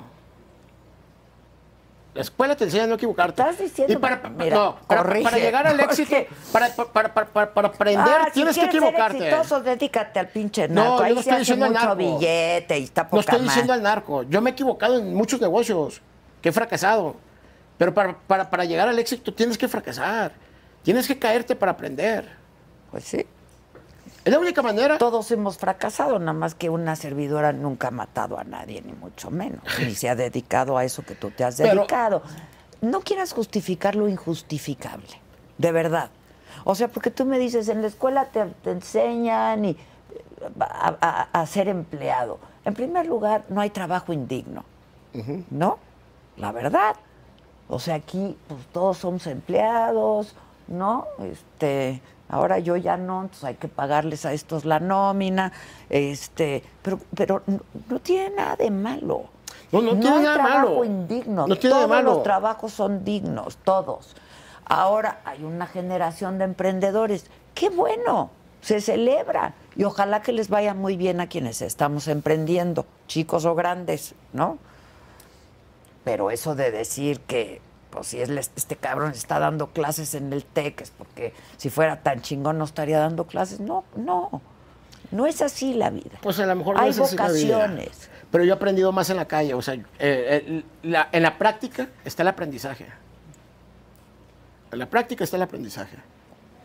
Pues sí, en la calle se pueden aprender muchas cosas. O sea, el- las personas más ricas no terminaron en la secundaria. Está bien, está bien. Y también las personas más ricas en Estados Unidos son unos dropouts que no acabaron la carrera, se quedaron con las carreras truncas, lo que tú quieras. Pero tú no eres o no has sido un ser humano educado. No, sí tuve educación. Sí soy educado. Claro que soy educado. Pero yo no iba a permitir que atentaran contra mí o contra... A mí me secuestraron. ¿Por qué me secuestraron? Por un mal gobierno. Está bien, bueno, pues ya saliste libre, tu padre tuvo la, la, eh, pues la, la bendición de tener para pagar el rescate, no te tuvieron por más tiempo. ¿Por qué seguir en esto? ¿Por qué? Porque eso te hace que, que te hagas más fuerte, o sea, el que te entre coraje, el que te entre muchas cosas. ¿Por qué? Porque a raíz de mi secuestro yo también perdí muchas cosas. ¿Qué? ¿Qué perdí? Que mi familia me discriminara, me vieran feo, o sea... El, ¿Por qué el- te secuestraron? ¿O porque ya estabas haciendo negocios no, muy no, fue legales? por- no, no, fue porque me secuestraron. Porque pensaba, en ese momento cuando los Zetas llegan, pensaban que te levantaban porque eras narcotraficante y no fue así. Hasta después se dieron cuenta que empezaron a secuestrar a agentes aduanales. Oye, se acabaron a todo Tamaulipas. Nosotros tuvimos, mi padre tuvo que cerrar restaurantes allá por lo mismo. ¿Por qué? Porque ya, o sea, a- el cobro de cuota, el cobro de piso Pues y todo sí, eso. pues sí, luego tú pasaste a ser uno de ellos. Quizá No, no, secuestrabas y quizá... Nunca se cobró el, el- el cobro de cuotas ni de pisos ni a comerciantes ni a nadie de ellos. Por eso, sino pero a lo mejor hacías otras cosas, ¿no? Cuidar que no entrara esa gente. Cuidar que no entraran a secuestrar y a eso. Al costo que fuera. Pues oiga, ¿quién Ahí lo sí le voy a dar al presidente esto que la vida de todos vale, ¿eh? Te dediques a lo que te dediques. La vida de todos vale, ¿no? Y nadie quiere que los maten, nada más queremos que los detengan. Sí, pero no los detienen, los dejan operar. Pues si te dejaban operar desde la cárcel. Cuéntame un poco de tu vida en la cárcel. He visto algunos videos para poder hacer esta entrevista, este, que la verdad no me sirvieron de mucho, eh, pero ¿cómo fue tu vida en la cárcel? Porque yo te decía, a ver, por más privilegios que tengas, pues estás en la cárcel, ¿no? Y es perder tu libertad y es no, pues lo que tú me Muchas dijiste, cosas. no ir a la graduación de tus hijas, que fue lo que te hace tomar una decisión en la vida. Este, ¿Cómo era tu, tu vida en la cárcel? ¿Cómo es la vida en, Pues en fíjese que yo casi los siete años, o sea, yo me la pasaba en, en mi, en mi celda. Mi celda pues tenía todo, ¿no? Y me la pasaba ahí, iba mi esposa, tengo a mis hijos, este, a mis hijos les empiezo a arreglar. Por eso hice varias remodelaciones en mi celda, para que mis hijos estuvieran a gusto, que cada vez que fueran estuvieran tranquilos, estuvieran cómodos. los días de visita? Sí. Pero también iban los días que no eran de visita. Eh, pues, a Y te costaba una Sí, me lana una también. lana. Ok. ¿Y, y, y tus hijos saben a qué te dedicas? ¿A De qué hecho, te dedicaste? Sí, sí, sí saben. Y mis hijas, las más grandes, les daba vergüenza decir que su padre estaba en la cárcel, que su padre se dedicaba a eso. Claro. Mis hijas no les gusta salir en cámara, no les gusta salir en eso porque les da vergüenza.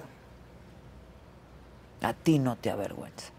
No me avergüenza ni me enorgullezco, porque gracias a eso que pasé aprendí muchísimas cosas. Y gracias a Dios estoy vivo. Ahora, tú eras de los privilegiados en el penal. Tenías tu celda, tenías tu mascotita, que también te ha de haber costado una lana, la mascota y tenerla ahí, ¿no? Este, ¿cómo? Pero cuéntame un poco, ¿cómo era? ¿Te despertabas, pasabas lista? ¿Cómo? Yo no pasaba lista. Todos pasan lista, yo no pasaba lista. Ok. O sea, ni disimulabas, pues. ni disimulabas. No, pues no pasaba lista, o sea, ya todos me conocían, ayudaba mucho a todos, a todos los, a todos, yo gastaba alrededor de 15 mil pesos a la semana en todos los guardias, lo que pidieran en la tienda, cena, comida, refrescos. Yo le decía a los muchachos que estaban trabajando ahí conmigo, cuando venga un taxi que se le llaman a los internos que están trabajando dentro del penal trayendo notificaciones y todo eso, yo le decía, cuando venga un taxi que algún guardia haya pedido algo, no le des para atrás, si yo estoy dormido, o sea, que, que pidan lo que sea. Entonces les daba para la gasolina porque no les alcanza. Están pagando Están una pinche casita de pagados, Infonavit, pues. están mal pagados. Por eso hay tanta corrupción, porque están mal pagados. Sí. ¿Por qué? Porque ellos necesitan dinero, pues, o sea, no tienen para la gasolina, no tienen para, para llevarle un pastel a su esposa en su cumpleaños y todo eso. Entonces yo los apoyaba. Hay un video en el que te veo incluso que tu hijo está repartiendo. Mi hija. Tu hija está repartiendo dinero. Sí, eh, o sea, yo si en diciembre quería comer eh, lomo, eh, pierna ahumada o lomo, yo mandaba a traer para todo el penal. Si yo era el cumpleaños de mi hijo, mandaba a traer 50 pizzas para, para los módulos donde estaba y para todos los guardias. O sea, siempre que pedía algo para mí, le pedía a todos los guardias que estaban en turno. Eras generoso, pues. Sí. Pero hiciste mucho dinero también cuando estuviste fuera, ¿no? Sí, pues sí, haces dinero. Mucho dinero. ¿Cuál fue la operación más grande que hiciste, digamos? ¿De cuánto? De la más grande, de dos millones y medio de dólares. En un mes. Todo ganancia, Sí. pura ganancia. Sí. Y todo en F. Sí, se maneja por efectivo, no se maneja. Imagínense que lleguen un- con un Por cheque eso, o algo. puro en F. ¿Y qué efectivo. haces con tanto efectivo? No, pues empiezas a mover, sí, sí, o sea, para la lavandería, pues, la lavandería, pues, ¿no? O sea, ok, y es- entonces tenías una buena vida dentro del penal. Sí. Pasan estos dos episodios en tu vida, ya muy cerca de salir, ¿no? Sí. Lo Yo me de- quise suicidar todavía estando en la cárcel. A ver, cuéntame un poco, por eso te pregunto, pues Me por quise más suicidar. privilegios que tuvieras, Eh, un pleito que tuve con mi mujer y todo eso, eran pleitos. Mi mamá, pues, doliéndole mucho. tu mujer actual, Mi mujer actual. La que madre estuvo, de- de... mis dos hijos, los más chicos. los más chicos. Ella estuvo conmigo los siete años, todos los días de visita estu- estuvo conmigo. Este, ahorita estoy más vigilado que el gobierno con ella, pues, me vigila 24-7. Así es, así es. ahí- ahí es ella. Ah, está aquí. Sí. Que también se hizo viral, o sea, le pusieron la tóxica, ¿no? Que ya no le voy a decir así porque Tú ya me le regañó. pusiste la tóxica. Bueno, sí, pero ya mi psicóloga ya me regañó porque estábamos viendo un psicólogo. Ok, pero a ver, cuéntame. Yo creo que, lo ven en pareja o lo ven tú, Eh, separados, sesiones separadas. pero con la misma. Con la misma. Ok. Este, Que fue seguidora, que me empezó a ver y vio que a veces nos peleamos y todo eso y ella solita dijo, una muy reconocida, le mando un saludo a la doctora Abril Barrera, de ahí de Guanajuato. Y yo, oiga, pues cóbreme. No, no, no. O sea, mi ganancia va a estar en ver que ustedes estén bien. Ok. Me ha ayudado muchísimo. Yo era muy explosivo y ha hecho que no, que no explote tanto. A ver, eh, cu- cuéntame estos epi- es- este episodio que dices yo me quería suicidar. Eh, tuve un problema, eh, le pasa a mi papá lo del infarto, todo eso, y yo decía, pues me estoy acabando mi padre, mi madre, o sea, entré en depresión, me tomé como unas 60 pastillas entre Lexotan, Diazepam y todo eso. Y sí, me, o sea, me fui. Con- me acuerdo que ya no tenía ni agua y me lo tomé con un litro de cloro. Me lo tomo, yo me quería morir. Y yo soy muy devoto y muy creyente de San Miguel Arcángel. San Miguel Arcángel me ha dado señales. Una vez le pedí una señal, me mandó una foto a mi esposa. Ese día acaba de perder un millón de dólares. Ya tenía problemas con él. Le digo, dime si ya me soltaste tu mano, dime si, si ya me abandonaste. Mándame una señal que todavía estás conmigo. Y eso me manda una foto a mi esposa y San Miguel Arcángel sale en la cabeza de mi hijo. Entonces, cuando yo me tomo las pastillas, duré como cinco días inconsciente. ¿En el penal o Sí, te en trasladaron? No, en el penal. Fue mi esposa ese día a verme. Y ese día San Miguel Arcángel se me presenta y me dice, tú no te vas a morir cuando tú quieras. O sea, tú tienes una misión en la, en la vida. ¿Cuál es la misión? Me vo- voy dando cuenta que es el traerle el mensaje a la gente, que no se mete en eso. Hay muchísima gente que diario me escribe y me dice, gracias a sus consejos, cambié mi forma de pensar, me ha ayudado a superarme en muchísimas cosas. Entonces digo yo, todo lo que yo tuve que vivir, lo tuve que vivir por algo. Porque no, no iba a poderle dar un mensaje, un consejo a una gente sin haber vivido lo que viví. Bueno, qué bueno que lo ves por ese lado, ¿no? Que de algo sirva, pues, que de algo sirva. ¿Y qué te hicieron? ¿Un lavado? Y, lavado. y ella estuvo contigo. Sí, ella en cuanto, o sea, lo que pasa es que yo tenía cámaras en el penal, en el- le En digo, tu celda. En mi celda, porque mi mujer se volvió muy celosa, entonces para que viera que ya no tenía ninguna Ah, otra era mujer. por eso, no para tenerte No, y también tener seguridad yo. Entonces ella ve lo que hago y en chinga le marca a uno de los de ahí y le dice, ¿sabes qué? Ve a ver a mi esposo. Esto, esto, y ya llegan y ella entró y también ahí estuvo conmigo. O sea, tenías cámaras conectadas. Sí, ella se metía de A la su casa. teléfono. Sí. Veía todo. Pues, ¿qué, qué te daban celos? Y así, no, no, no, deje eso. O sea, los videos están editados. ¿Cuál editado? No mames, me estás viendo en vivo, le decía. Así, problemas así. De que un día me habla, te- tengo todas esas grabaciones donde, ¿con quién estás? Nada, mi amor, estoy buscando unas llaves. Mentiras. Tengo la grabación donde me dice, estás con alguien. Y yo, no mames, o sea, me estás viendo. ¿Quién era el llaves? No, estaba buscando unas Ah, llaves. Estoy buscando, yo dije, estoy buscando al llaves. No, Yo dije, unas ¿quién era llaves. Y mi mujer diciendo que estaba con otra vieja. Y yo, no mames. Pues está, está pinche, ¿no? Tener que haber pasado por eso al final de la historia, ¿no? Y yo creo que, yo no sé si en el momento en el que estás operando y haciendo, y, ¿no? Bien Ahí estaba mi mujer el día que yo agarré los teléfonos, los tiré. ¿sí? Acabé con toda una organización. ¿Qué te dijo? que ya quería ser un ejemplo para sus hijos y que si en algún momento fue la oveja negra de su familia, él quería corregir y ahora ser el orgullo o lo que, ser lo que sus padres hubieran querido que fuera. Y dijo que iba a lograr que sus padres se sintieran orgullosos, así como hubieran estado desde un principio y que lo iba a lograr ahora en esta etapa. No le gusta salir en cámaras, entonces no la saques. Ah, el micro, el micro. Este, a ver, repítenos. No, sí sale en cámaras conmigo. Ah, sí sale. Sí sale. Ah, pues que sí sale. Dijo que él por ser un ejemplo para sus hijos y para que su padre estuviera orgulloso de él, ya que en algún momento él fue la oveja negra de su familia y en esta quería darle una vuelta a su, a su vida y ahora hacerlo en esta etapa y dar y emprender algún negocio para que su padre se sintiera orgulloso de él y hacerlo Yo le prometí a mi padre antes de que Exitoso se y- enfermara a ser exitoso a nivel nacional el negocio que estoy por abrir. Mm. Y me ha costado mucho, le he estado metiendo muchísimo. ¿va? Ahí a una cuadra de Bellas Artes. Las rentas carísimas, pero me lo estoy proponiendo y lo voy a lograr. Pero tienes mucha lana. Hiciste mucha lana. No, pero me acabaron mucha lana, pero tengo Bueno. entradas, tengo entradas. Pero igual te hiciste mucha lana que no nadie tocó porque a ti te acusaron de otra cosa. ¿No? Pues sí, esa es la verdad. Esa es la verdad. Ahora, ella ya te conoció cuando tú te dedicabas a lo que te Sí, dedicas. sí. ¿Y tú dijiste up school o qué? Lo que pasa es que no por el hecho de que él estuviera en ese mundo o en ese ambiente significa que sea una persona mala. Entonces, si yo lo conocí, la, yo conocí la persona, no conocí al, al- al que era en ese momento en el, en el mundo del narco. Y aquí sigo. Pero no te preocupaba Mm, tu, tu, tu integridad física, la de él también. No. Lo que pasa es que en Sinaloa es muy normal eso. Ajá. Lo ven muy normal. Sinaloa, pues, o sea, realmente todo, casi todo el mundo es narcotraficante. ¿Qué cosa?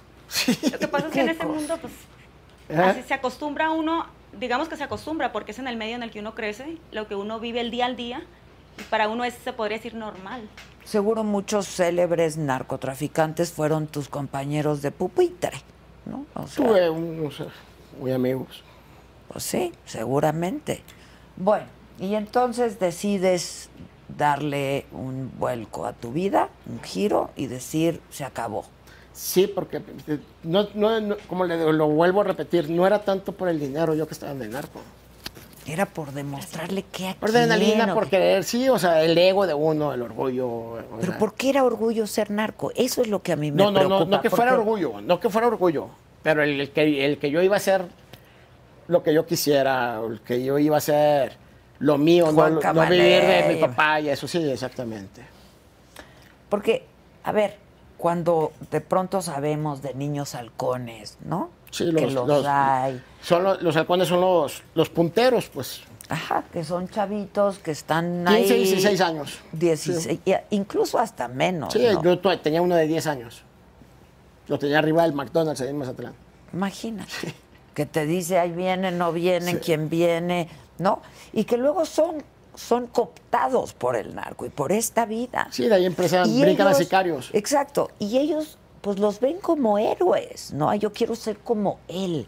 Eso me preocupa muchísimo. Lo dijo Roberto Porque- Palazuelos con usted. Pues sí. O sea, mis respetos para el Chapo, o sea, que, que el señor delincuente, dijo. Pues sí, que señor delincuente, pero a ver, este, pues es- le costó una candidatura, pero bueno, para que veas que uno luego quiere hacer su vida correcta y, Y no el pasado lo Sí, vienes puede. cargando, ¿eh? ¿Qué es lo que me ha pasado a mí? O sea, me, me- me señalan por haber sido lo que soy. Mucha gente ya quise rentar un- otro local ahí en el centro y pues se asustaron. Y como llegué ese día llegaron escoltas y todo eso, pues asustaron. Tú traes escoltas. Ahorita sí. Sí, y siempre tienes seguridad. No siempre. A veces me gusta moverme solo. Pero generalmente traes seguridad. A veces ahorita estamos en vivo y dije, no voy a aquí. no vaya a ser que alguien llegue aquí, no que me hayan puesto un cuatro. No, a No, no, no, no, no, no, un cuatro no, jamás. Hay como... Pero en vivo digo, no vaya a ser, ¿verdad? Hay, hay como narcotraficantes muy conocidos, para no decir reconocidos. ¿Por qué? O porque han sido detenidos, o porque se les conoce, o porque son muy poderosos, etcétera, etcétera, etcétera. Y hay narcos muy poderosos en, en Sinaloa, en Culiacán, Que no son... que no son sonados, pero muy poderosos. Ok, porque muy poderosos.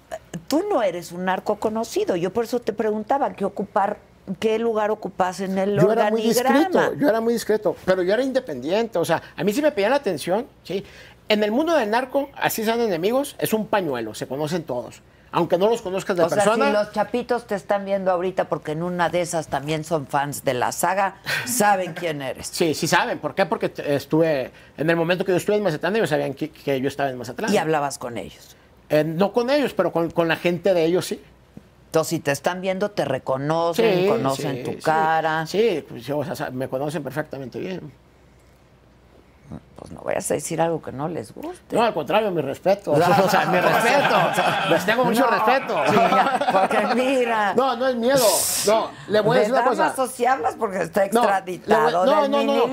Pero le voy a decir una cosa. De Damaso, si le tuviera miedo, me hubiera ido. O sea, me hubiera ido en el momento que a mí me manda a matar.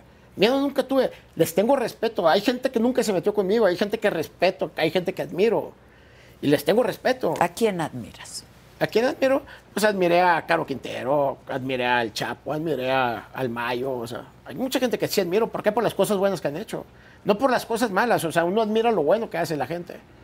Que por eso la gente, O mucha no gente me, admira porque yo conozco mucha gente muy decente que se ha ganado su dinero de manera lícita y a, a fuerza de mucho trabajo, tu papá. Y que también hace mucho bien por los demás, supongo. O muchos grandes empresarios que también hacen mucho bien. Entonces, no, eso es lo que a mí me preocupa y es lo que te debería de preocupar a ti. Que cuando tú dices, yo admiro a estos personajes, sí, ay, qué chingón el Chapo y la chica. Admiro, no- no, y se o sea, escapó de la cárcel. Pero tienen corazón, admiro las cosas buenas que han hecho. Yo sé las cosas buenas que han hecho y se admira uno eso. También admiro, o sea, lo que hicieron en el Curiaramazo, o sea, mis respetos. Yo también hubiera hecho eso si hubiera sabido que me iban a traicionar, pues cómo chingados, ¿no? ¿Pero quién los traicionó? El gobierno. ¿Qué les había prometido? Uno trabaja base el gobierno. El gobierno es el que te deja operar. Si no, no, no pudieras operar con tanta impunidad. Ok, hay complicidad. Siempre va a haber Pero complicidad. estás hablando del gobierno federal. Porque Federal y estatal. Sí, sí, bueno, pero este Fíjese era que- un operativo. Fíjese que, que en ese momento, ahorita es Guardia Nacional, ¿verdad? Toda la federal y eso. En ese momento la federal de caminos, cuando yo estaba, la federal de caminos no estaba con ningún cartel. ¿eh? Pues sí conocía a muchos que me llegué a topar en casetas, en la autopista de Mazatlán. Culiacán. Estaban con todos. Y eso no. Pero pues, o sea, si me hice amigos de uno y pues sí, cuando pasaba, pues ahí sí les avientas tú algo. Pero ellos estaban, no trabajaban este, eh, directamente para ningún cartel, para nadie. Ok, entonces tú dices el gobierno los traicionó. ¿Había un acuerdo? Porque Claro cuando tú me acuerdo. dices que los traicionó es porque había un acuerdo. Claro que debe haber un acuerdo. Claro que debe haber un acuerdo. Siempre va a estar coluido el gobierno en todo eso.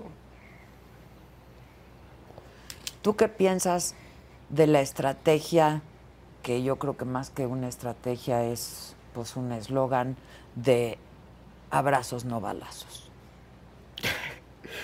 ¿Qué opino? No, pues a lo mejor el presidente podrá ser bueno, y, pero su gente que trae abajo le podrá fallar, no sé. No me meto, no me gusta meterme en política porque no vaya a ser una persecución política. No, no, pero mal. tú, tú, ¿Qué tú pienso? habiendo estado en ese, Sí. en, en ese mundo, Pues, o sea, no los buscan, pero pues si se los encuentran, pues ahora sí se vienen, ¿no? O sea, no los busco, pero cuídense. eso es abrazos no balazos. Pues yo me imagino. Bueno, y ahora convertido en influencer. Cuéntame un poco de eso, porque Ayer este, me paró la policía, ¿eh? por hacer qué. Veníamos por reforma, tengo un video, se los mandé. ¿Por qué no me están pasando ni uno de los videos? Ay, donde le mandaste a tu papá. Sí, ok, ese vamos es el a ver video. ese y ahorita me cuentas lo de reforma. Ok.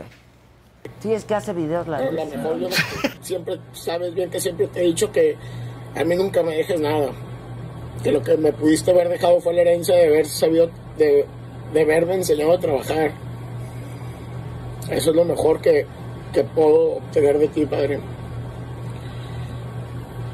Y quiero que estés bien. Porque según esto, el 6 de octubre, al parecer, espero que no sean falsas ilusiones, parece ser que ya salgo libre. Y todo este tiempo que he estado aquí yo he dicho que saliendo libre quiero poner un restaurante de mariscos en la Ciudad de México. Que es mi sueño y es mi sueño todo porque quiero que te sientas orgulloso de mí. Porque ese restaurante quiero hacerlo exitoso. Que yo sé que lo voy a lograr. ¿Por qué? Porque sé vender. Tú me enseñaste a saber vender, a saber vender calidad, a saber atender a la clientela, al personal, a todos. Entonces ese es el sueño que yo tengo.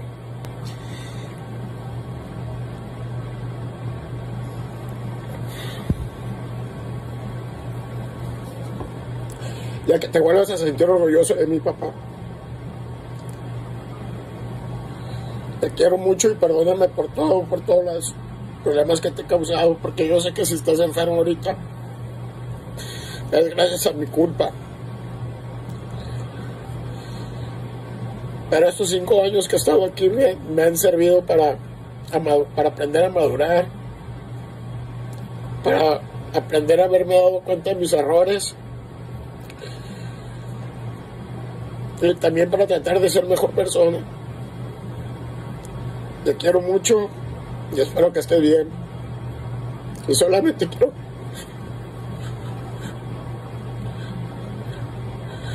que te vuelvas a sentir orgulloso de mí.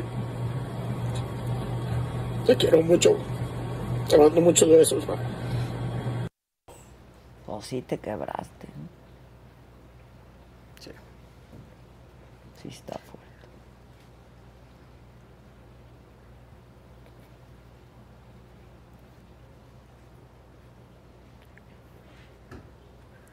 salir a ver a mi padre sí.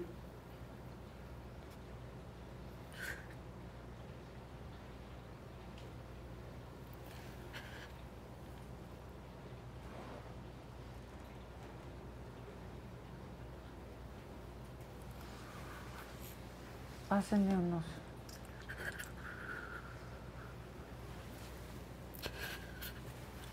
Gracias.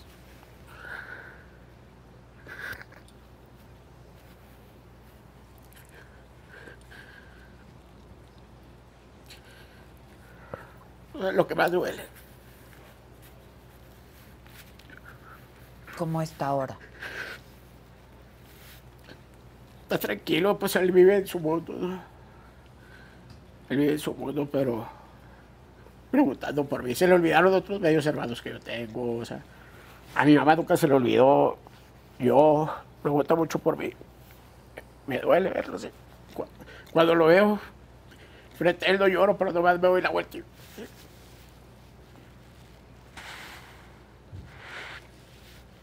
Y- está joven.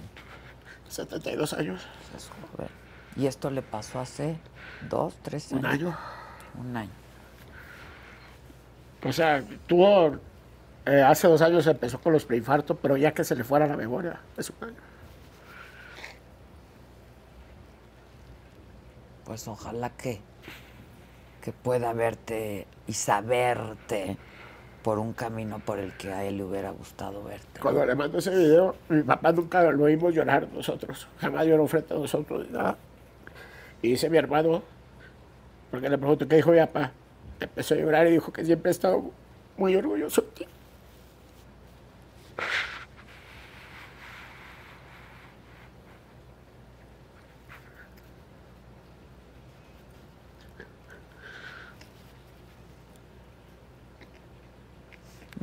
Vamos a poner el otro video, el de reforma, ¿no?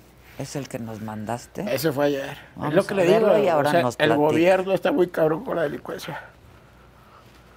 Que nos alarguemos un poquito, dicen aquí. Y como ya eres influencer, ya apréndete todas estas señas. Eh, Sí. Lo iba a traer, fíjese, pero le, le dije a, a Susana que si lo traía, me dijo, no, no. Digo, no, pues, si Pero- quieren los traigo, no, no tra- Se hizo muy viral, ¿eh? 26 millones, 27 millones en 5 horas No de manches. vistas, 27 millones. En tu TikTok. A las pues, 5 a las 5 de la mañana lo subo y me levanto a las 10 y 27 millones de vistas y 500 mil seguidores y yo me quedé así. O sea, no mames, de tener 30 mil, 500 mil.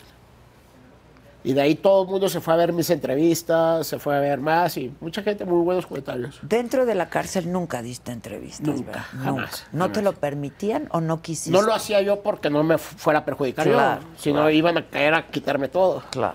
Y además te ibas a decir, ok. Este.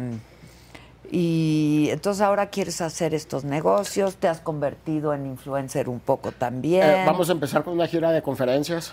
Ya, ya, di- ya he dado conferencias, mucha gente me ha buscado para que dé ¿En conferencias. dónde has dado conferencias? Aquí en Cinemex. En Cinemex, este, eh, voy a empezar a dar conferencias. Creo que allí la manager agarró un patrocinio con, con una cadena de hoteles. ¿No que quieres quieren ser mi que manager? Yo que voy por el buen camino, ¿no quieres ser mi manager? Este, De hecho, yo soy muy seguidor de, de todo lo que hace usted desde hace Muchas mucho. gracias, Siempre he sido muy seguidor de usted. Me gusta mucho sus entrevistas, me gusta mucho el cómo es usted. Le dije a mi esposa, me va a atacar duro, pero me gusta el cómo entrevista. Pues y sí. por eso estoy aquí. Pues por sí, eso estoy aquí. Me gusta la adrenalina, ¿no? Y soy muy sincero, o sea, no, no, no soy hipócrita, jamás he sido hipócrita. Y le estaba diciendo yo ayer a mi esposa, se me hace raro que, que, que Adela tenga segmentos de 5, 4, 6 minutos en YouTube.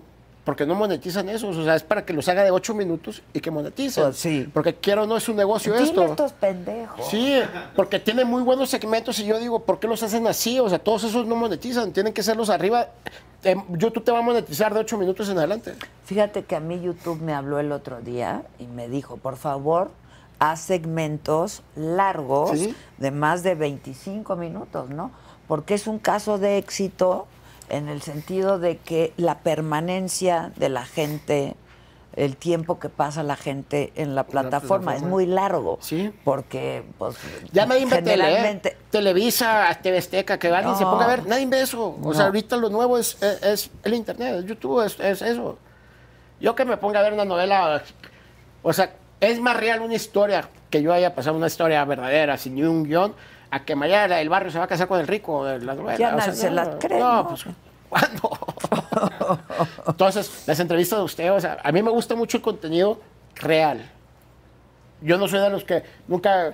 Cuando vi la de Soñadoras fue cuando empecé que, que tomé tacha. O sea, esa novela vino a perder a, a la juventud, la verdad. Porque todo el mundo le creía eso. Y digo yo, o sea, deja más enseñanza lo que uno va viendo diario, diario. O sea, yo le he aprendido mucho a usted, todo lo que habla, todo lo que dice. Pues y me gusta gracias. mucho, la verdad. ¿Serví de algo para la reconversión? Sí, cómo pues no, espero. cómo no. Y no para lo otro. Como y no, a mí cuando me otro. dijeron que íbamos a estar aquí, pues yo me puse muy contento, ¿verdad? porque nunca imaginé, o sea, soy una persona que lo admira bastante y nunca pensé estar aquí. No, ni yo tampoco. La verdad, ni yo tampoco. A ver, yo creo que todos en la vida merecemos una segunda oportunidad. Por eso me puse ¿no? yo que una segunda oportunidad. Yo no creía en segundas oportunidades y Dios me la dio porque él, o sea, fue. San Miguel Arcángel se me manifiesta mucho. Él me ha salvado la vida. O sea, he pasado por muchas cosas y que siga vivo. O sea, yo le. De hecho, el, el- el domingo voy a tener un podcast con Abril Méndez, una de Luz de Toulouse. Es una que sale, que habla con muertos, con ángeles y todo eso. Ah, no, si quieres eso, yo te presento a la mejor. Ah, bueno, Abril ¿Verdad? Méndez viene, viene a un podcast conmigo porque yo estando en la cárcel la, la- ¿La me toca verla, contactas? Ah. la conozco. No, o sea, me toca verla y dije, la voy a contactar sin saber que yo me iba a dedicar a esto.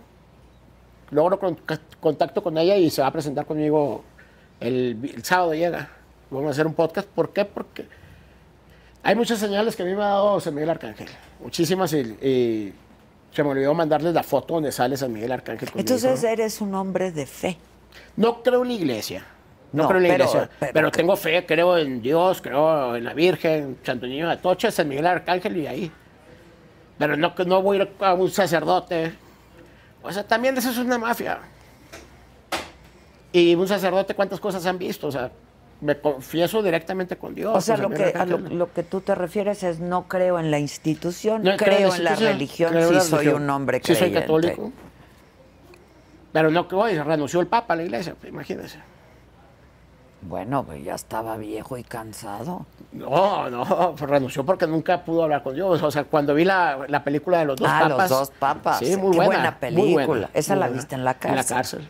O sea, tenías tu tele, tu pantalla. Tenía internet, tenía laptop, tenía todo.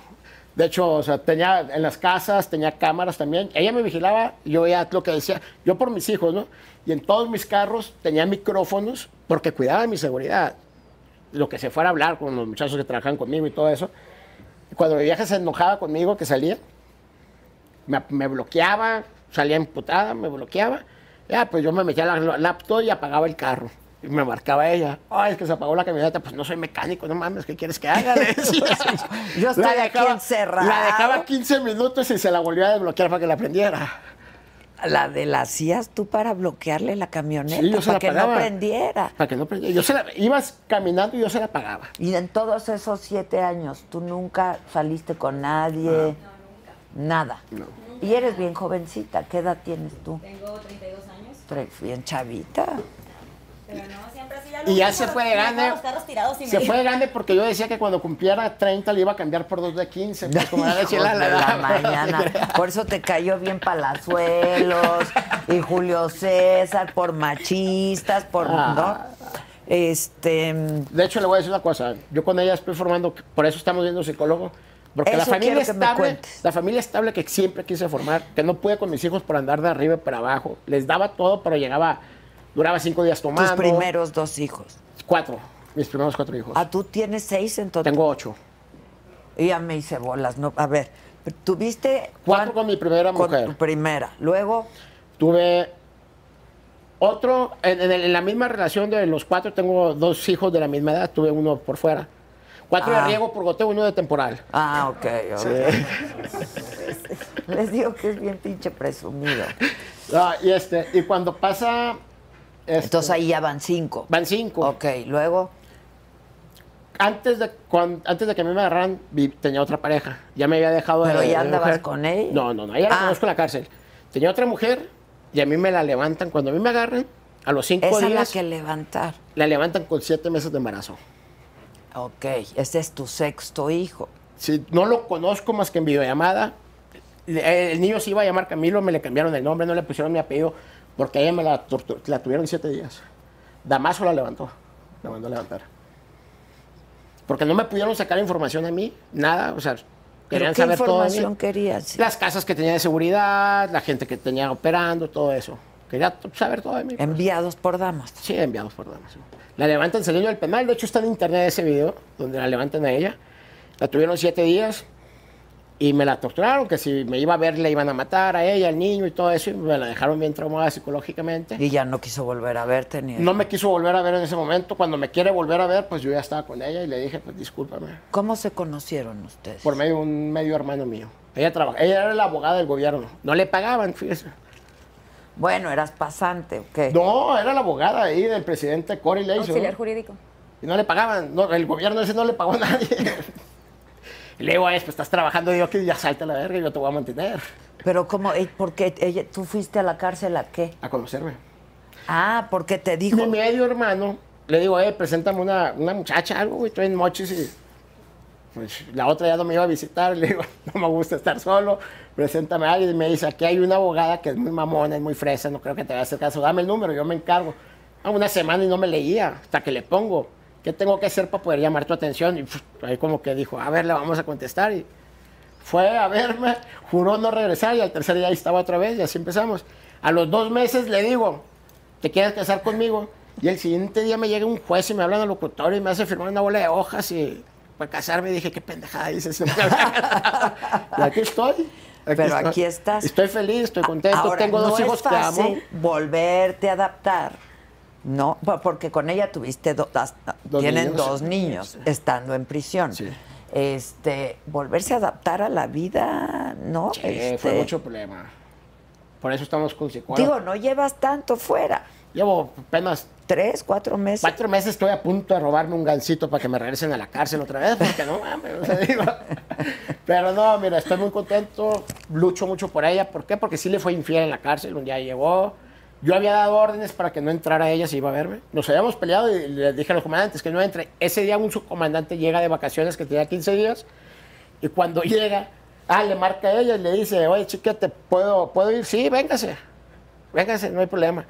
Llega y cuando uno de mis muchachos, oiga, viene su mujer. Yo estaba con una colombiana ahí, ¿En tu celda En mi celda. en las visitas? en mi celda. No, no, en mi celda era mi visita. Ah, tú no recibías, no, no, a ti no te hacían ir a, No, no, no. a en la visita conyugal. No, no, no, no, no, no. Yo en mi cuarto ahí dormí y era, lo arreglé bien para mi familia y todo eso. Yo recibía mi visita en mi, en mi celda. Ok. Y ahí mi ¿Y mujer se quedaba a veces una semana ahí conmigo. Te costaba otra lana. Sí, sí. O sea, para que entrara un lunes y se fuera hasta el otro lunes, claro que me costaba. Qué me triste costaba. situación en este país, ¿no? La verdad, pura corrupción, pura impunidad. Y tú siendo abogada andando con un arco, ¿me lo explicas? Es el corazón de uno. Nunca se enamora. Algún día, fíjese, el, el karma le va a llegar. Se va a enamorar de un arco. se va a enamorar. Tienen corazón, tienen corazón. O sea, tenemos corazón. Sí. Mira, las mayorías, la mayoría de las veces a los narcos los agarran por su familia, ¿no? Sí. Si pasó Pablo Escobar, estaba hablando con su hijo por teléfono. La primera vez que a mí me agarraron también fue porque tenía intervenido los teléfonos. No mi teléfono, porque yo nunca hablaba. Yo usaba pura Blackberry Pin. Y ese día la que era mi mujer habla por teléfono y dice, vamos a pasar por tal parte por desayuno, ¿quieres? cuando yo le tenía prohibido. No hables porque te van a tener intervenida. Ay, sí, ya te crees el ¿No chapo te habrá puesto? No, no me puso, pero la intervinieron. Sí, to- todo eso, después de que se arregla y ya se hace, de que ya se vuelve la paz y ya no hay pleito en Sinaloa con los que estaban peleando y todo eso, gente a mí me dice, hey, güey, cuando levantaron a tu mujer, o cuando te agarraron a ti, te agarraron por esto, esto y esto. Ah, ya.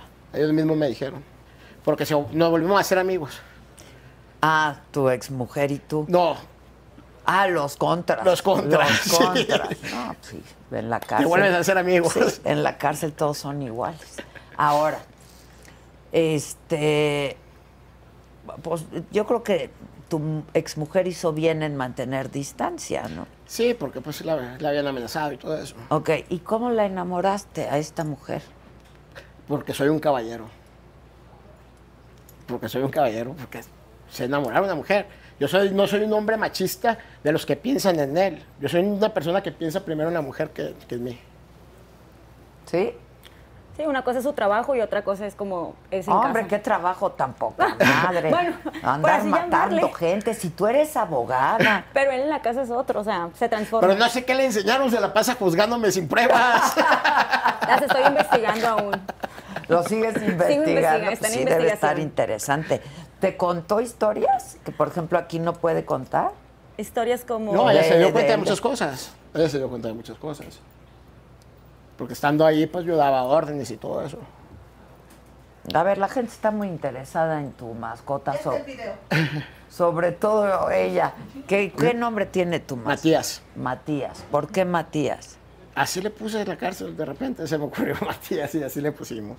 ¿Y qué? ¿Y te armabas tus fiestas ahí? Sí. Músicos y todo. ¿Contratabas? Sí, ¿Conocidos? sí. Que no vas a decir No, quiénes son. por respeto no se dicen nombres esos, ¿no? Por, por respeto a ellos y todo eso, sino al rato también empieza. Por ejemplo, mucha gente me pregunta, ¿conoces a fulano de tal? Conozco a muchísimos, conozco muchísimos narcos, pero uno por respeto a ellos y por respeto a, a todos y, y- y Y por no tener problemas. en paz, Exactamente, ¿no? no, Pues, los eh. mencionas. Pues sí. Que ya está. ¿Cuál video tienes? En la cárcel. No. En- en- ah, en, en- en Madero. Sí. Ah, ese es el que tuvo 27 millones. Sí. Bien. animal, estos animales deben de traer un permiso. Sí. Son especies Sí, protegidas. tiene su permiso, exactamente, trae su chip. No Es que, Eh, oiga los señora, discúlpeme, discúlpeme con todo respeto. Es como si compro un automóvil en una agencia, no voy a andar con la Pues es que factura. es un animal protegido, usted no tiene por qué traerlo. ¿Por qué no? Una Primero, nos calmamos y mantenemos la calma. Primero, primero hay que hablar bien. Hay que hablar bien y entrar en diálogo. Hablen de Semanal. Él es la, él es la Exactamente, de Semanal. Semanal trae un escáner, me lo escanea y nos vamos cada quien para su casa. Mis hijos traen hambre, se están chingando hambre.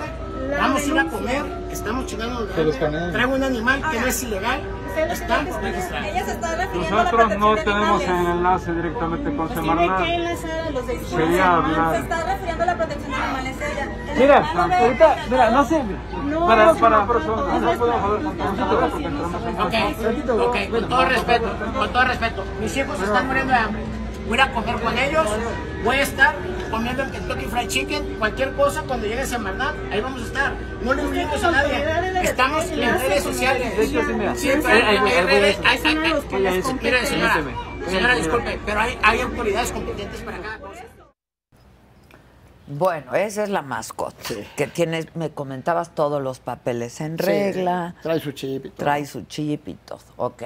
Este, no, yo quiero ver el de reforma que nos envió. De la policía, sí nos lo tuvieron ¿Qué fue lo que pasó? A A, mi mujer le querían revisar la bolsa y ¿Pero yo por no la qué? van a revisar. Por traer placas de Sinaloa. Ok. Es un imán, un carro con placas foráneas es un imán para los ¿Y policías. por qué traes placas foráneas y Porque soy de Sinaloa. Tengo tres meses apenas aquí. Apenas ando, o sea, el coche te lo trajiste de allá? lo mandé a traer. sí. Ok, ok. Es- Entonces, este. así no pagas predia, no pagas el, la la tenencia. tenencia y eso. Hasta, No, me sale más caro. Hasta me en sale más eso el caro. business.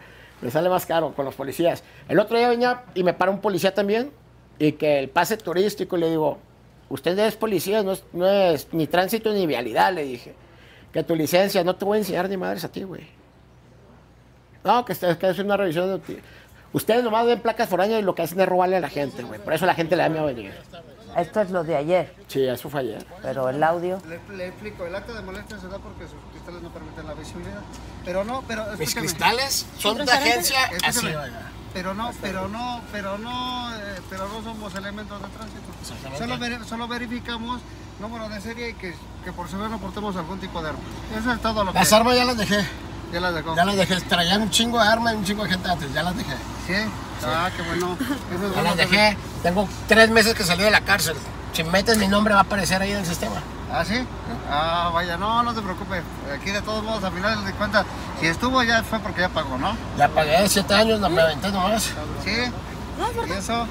Solo ¿Por Malita, qué? esto es rápido. Ya para ¿Por que qué? se vayan es un minutito, nada más déjame checar cintura abajo de tu asiento, checo que no portemos ningún tipo de arma y sería todo, ¿vale? Házale. ¿Estás malito así de siempre? ¿Revisión? ¿Alguna identificación? Identificación, sí, jefe. No tendría por qué hacerlo, pero si lo... Yo digo que es más incómodo que me esté metiendo. No, yo no me voy a bajar porque yo estoy en mi vehículo y no es una revisión de rutina. Tampoco, menos mi bolsa. No te puedo abrir mi bolsa. No, nada, mi bolsa. Es mi bolsa personal. Lo estás deteniendo por el vehículo, no por mi bolsa. Ábrele. No te la voy a abrir mi bolsa. Señorita, pues nada más verificamos no algún tipo de... Mire, le explico, le explico rápido. Si ¿Quieren que les abra mi bolsa? Ey, ey, ey, le voy a decir una cosa. Traigan una mujer y abre su bolsa. sí, ahí viene. Traigan una mujer. Ahí viene, ahí viene la... Ahí viene la... No mames. Mira, se la- Es que eso no. Mira, soy abogada y sé que para hacer esto necesitan documentos. Y ahorita ya se van. Pero para, ya- pero para ya hacer sabemos. esto necesitas cierta, cierto permiso de Ya documentación. sabemos a lo que se dedican. Ya, ya unos días se van. Ya no tienen nada de malo, ¿eh? No, sí tiene malo porque no deben de hacer. Eso es ilegal lo que están haciendo. Sabemos que están eh, actuando ilegalmente, vámonos. Lo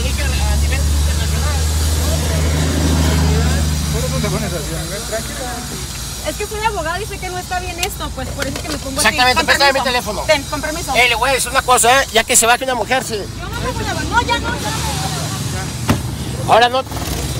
Traen una pinche orden de cateo. nada más Porque también soy abogado, ¿eh? Por último, ¿me puedes abrir tu portaequipaje? Sí lo puedo abrir. Eso está grabando todo, no. Tú graba con tu teléfono nomás. ¿Dónde está el dispositivo? Aquí estamos, mira, no soy la única. Eso pasó ayer, Eso pasó ayer en Reforma. porque traías placas Sí, de Sinaloa. de Sinaloa. Y vaya, andas de argüendera ella también. No, o sea, pero ella estaba peleando de que un claro, policía de- no te puede revisar ni de esculcar la bolsa. Nos paró sin Claro. motivo. Se puede parar, eh, no, es, no es motivo vehicular, nos dijo de, de a moto al carro. Entonces, cuando ya nos orillamos, nos Ah, inventó. dijo, no soy vialidad ni tránsito. Ajá, que el Este, cinturón, que los cristales, que mi bolsa, que a ver si traíamos armas, que esto, que lo otro. Y cuando en eso volteamos, estábamos rodeados de, de- de policías, tanto patrullas como el motos. ¿Y qué te dijo cuando le dijiste de qué tengo cara o qué?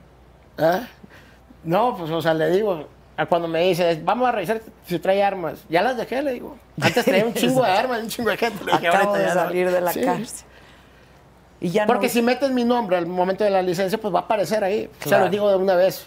Antes Claro, de tiempo, para que no empiecen con tanta mamada. Oye, y dime algo, este estabas tú diciendo que tuvieron, están pasando por un proceso difícil en pareja. Sí. Y creo que yo vi un TikTok que me mandó Gisela de que tú decías, no, pues esto ya valió madre, porque eh, to- to- todo lo que yo dejé de hacer para poder estar con mi mujer y mi familia y etcétera. Yo dije, este cabrón en cualquier momento vuelve al narco. No, no, jamás. ¿Por qué? Porque yo cuando le hago una promesa a mis padres, a mi padre y a mi madre y a mis hijos, es una promesa que jamás rompo. Yo cuando les he prometido voy a hacer esto, cu- cueste lo que me cueste, lo hago. Entonces yo prometí algo y es a lo que me estoy enfocando. ¿Por qué? Porque aunque mi padre no lo va a ver ya conscientemente, mi madre sí, y mis hijos también. Entonces yo lo prometí y lo voy a lograr. Así como logré cuando quise estar en el narco, lo logré. O sea, el- el- la meta que me he propuesto la he logrado. Entonces, ese es mi propósito ahorita. Y yo no quería salir en las redes, a mí no me interesaba salir en las redes. Y fue tanto la gente que mi esposa me decía, oye, si te está buscando la gente, estás dándoles un consejo, porque fue, es impresionante tantos mensajes de tanta gente diciendo muchas cosas buenas. La psicóloga, o sea, muchísima gente que se dio cuenta del- de la persona que soy, no del criminal que era, sino el- de la persona que soy realmente en mi interior. Y entonces tu objetivo hoy en día es hacer tus negocios Sí, legales, mis negocios legales lícitos. y pues o sea ya si YouTube y todo eso nos está pagando pues de modo que le diga que no ¿verdad? Pues no, negocio viene. exactamente Pues sí. porque yo soy fíjese a los 15 días empecé a, a monetizar Ah, muy rápido. rapidísimo. tengo un mes con mi YouTube y a los 15 días ya estaba monetizando Facebook paga mejor. Eh, de hecho Facebook también me está monetizando yo no sé nada de redes yo le dejo eso a, a los que están trabajando conmigo Yo también y tampoco saben ni nada. Por eso no monetizan. Pero lo poco que sé, pues eso de los ocho minutos, todo eso sí lo sé. Y sí me están pagando muy bien YouTube, o sea, ha tenido buenas vistas y todo eso. Y mucha gente que me ha estado buscando para conferencias. Ahorita mi manager acaba de hacer un patrocinio con una cadena hotelera, todo eso. Para dar conferencias. ¿Por, por toda la República Por o por República. dónde? Por toda la Sí, a República. Estados Unidos no tengo pensado ir. No. no ser. ¿Tienes visa? Tenía visa. Ya no. No, pues cuando me agarraron, me Pues robaron sí. dos millones de pesos y me robaron todo lo que tenía en la casa y quién sabe dónde quedaron los documentos. Pues sí, ya no tienes visa. Estados Unidos no tienes pensado ir. No, de todas maneras, aunque la tuviera, no tenía pensado ir. Ahora, este, ¿cuál es el mensaje que estás mandando? ¿Preparaste ya tus conferencias o No, soy muy natural, las digo como sale. Este, platico de mi vida. Estoy escribiendo un libro. Desde que estaba en la cárcel estaba haciendo un libro porque mi mamá me decía, a ver si hace un libro. Lo estoy haciendo, pero lo estaba haciendo para familiar. Mucha gente me lo está pidiendo ya para que lo saque a la venta. Eh, eh, quieren hacer una miniserie de mi vida también. Mucha gente tuvo mucho impacto cuando hice la, la entrevista con Gusgri. Él fue el que me hizo viral. En dos días teníamos un millón de visitas. O sea, fue algo de que, ay cabrón, o sea, un millón de visitas y mucha gente me empezó a buscar. pero a él es tu amigo? Él se hizo mi amigo, o sea, yo estando dentro de la cárcel y ya éramos amigos. Entonces, yo le mandaba video de cómo vivía y todo eso y me decía, déjame subirlos. No, güey, espérate. Entonces, yo le prometo una entrevista a él saliendo. Cuando, sal- Cuando salieras. salgo, salgo y a la semana, yo estaba en Monterrey y me habla, hey, ¿qué onda? Estoy en México. Y yo, pues vamos. Me vengo a la Ciudad de México, la hacemos aquí. Y me dice, ¿quieres salir tapado? No, no le tengo miedo a nadie, güey. O sea, yo voy a hablar lo que es mi vida, lo que yo viví. O sea, no puse, o sea, hablo de Damaso porque fue con el que peleé. Si hubiera peleado con los chapitos, pues hubiera hablado, o sea, pero con ellos los respeto. Mi pleito con Damaso fue a raíz de eso, del- de que él estaba traicionando a toda la, a toda la organización esa. Oye, y este, pero entonces tú ya diste una conferencia y estás preparando todo a Todo. este recorrido por De hecho, la- en noviembre creo que es el, en el lunatario. El, el lunario. En el En lunario, el esa madre, lunario. sí. Ok. Lunatario. ¿Y cuándo decides ya que se vinieran a vivir aquí? Desde un principio. Siempre supiste que te querías venir a Sí, vivir desde aquí. que estaba en la cárcel, yo dije, saliendo, le dije a ella, saliendo quiero tus maletas y todo eso listo porque nos vamos a México. ¿Por qué? Porque yo no vengo a ver si puedo, yo vengo porque puedo empezar. México es, la, es donde más gente hay, me vine al centro, donde es donde está un hormiguero de gente, entonces yo vengo a, a- a- crear un, un negocio exitoso. A eso es a lo que vine. ¿Y dónde? Pues donde haya gente. Hay mucha gente que le da Ahora, miedo no- salirse no- de sus pueblos. No te me vayas luego a perder en la fama también. Y, No, y porque entonces pierdas de voy a decir lo que es no, verdaderamente. No, no, jamás. Estoy muy enfocado en mis negocios. Soy una persona que la fama, mucha gente, o sea, soy muy humilde, soy una persona muy humilde. Eso me enseñaron mis padres de chico. Soy una persona que tuve todo, soy una persona que yo no le envidio nada a nadie, al contrario, o sea, yo le aprendo a la gente. Cuando volteo a ver a alguien es para aprenderle, y cuando volteo para abajo es para ayudarle. La gente que tanto hate que hay, que te avienta mamada y media, yo le digo, lo que me digan ya me pues, dijeron de todo, o sea, en vez de aprender, toda esa gente es que está por debajo de uno. Todo el hate está debajo de uno, porque una persona que esté por arriba te va a voltear un, un cabrón a, a decirle cosas abajo. Entonces, yo trato de aprenderle a la gente, como le digo, o sea, le admiro a usted cuando veo, veo mucho, ¿verdad, hija? A ella. El de Roberto Palazuelos con Julio César Chávez hasta lo, lo bajé, lo grabé en la pantalla para poderlo tener porque me daba risa Para de eso. muchas Cuan- veces. Con el burro Van Ranqui, me cagaba de la risa, también lo veía cada rato, con Roberto Palazuelos y todo lo que he hecho con Espinosa, cuando estuvo Espinosa Paz y la otra muchacha que canta. Programado. Sí, sí, o sea. Con, ¿eh? Con María León. Exactamente. Que canta divino, Acabo de ver María a unos León. que tuvo a- ayer, antier, Uno que trae un pelito güero pintado. Cuando estuvo en la cotorriza también. También, Sí. también. El departamento de Donceles que le regalaron. O sea, yo tengo, me regalaron pura madre. Me da risa cuando, cuando empiezan a hablar de eso de que no mames, si es más codo que la chica. Pues no, ni los pompons, que soy tan fan de los pompons de Sanborns. Muy Pero bien, entonces yo te deseo mucha suerte y deseo verdaderamente, yo de pronto soy muy escéptica, no, por ejemplo, yo he dejado de fumar un chingo de veces, ¿no? Este y que encuentres por dónde sacar tu adrenalina por otras causas, ¿no? Me está ayudando mucho mi psicóloga en eso. Y más, eh, es más mis hijos. Ahorita convivo con mis Me pasó por donde sea con mis hijos, cosa que no hacía. Es lo que anhelaba, es lo que disfruto, es lo que quiero. Eso. Estar con mi esposa. No salgo sin mis hijos, sin mi esposa. Que donde aquí voy, nadie voy con te mi reconoce, pero No, los que me reconozcan, pues, o sea, me reconocen en todas partes, ¿eh? Pero ya para, por, por lo que Pero hice ya viral. por- ajá, no ajá. caminamos una cuadra cuando son dos mil fotos las que nos tomamos. Muchísimo, muchísimo. A donde voy me con- reconocen ya. ¿Por qué crees que te piden fotos? Es que otra vez, eso es lo que me preocupa y eso es lo que le tienes que explicar a la gente y a los chavos. Por mi forma de- Ojalá te lleven mucho a universidades y que hables con los jóvenes y pues a todos estos lugares donde, ¿no? Sí, donde empiezan las... a Donde- donde empiezan, porque... A, a cooptar a los yo lo he dicho, yo lo he dicho, o sea, tienes que empezar con las generaciones... Pues tú me chicas. decías que tenías un halcón de 10 añitos, Sí. ¿no? Entonces tienes que empezar Es de ahí pena. a cambiarle la, a- la forma de pensar a esa gente. Mi- Pues sí, pero chingado te piden fotos. Pues ¿quién eres? ¿Héroe de quién? ¿Me explico? Sí, sí, sí le entiendo. O sí sea- le entiendo. Yo también, o sea, yo no me explico, yo le digo, o sea, no- ¿qué fue lo que impacté? ¿Por qué la gente, yo no, no me, yo no, pueden ser nuestros héroes. Pero la forma de pensar, A lo si no le puedo hacer cambiar ahora la forma a en mil esta gentes, parte, en esta nueva etapa de tu vida, ¿no? Que quieres compartir lo malo que por lo que tú atravesaste, Para que la gente no sabes caiga. que o acabas en la cárcel O acabas muerto, no tienen otra opción los única, criminales, no y menos en el narcotráfico, no hay otra. y por los criminales de cuello blanco, esos que, pues eso está peor. A ver, se supone que este gobierno iba a acabar con todos esos, Pero, ¿no?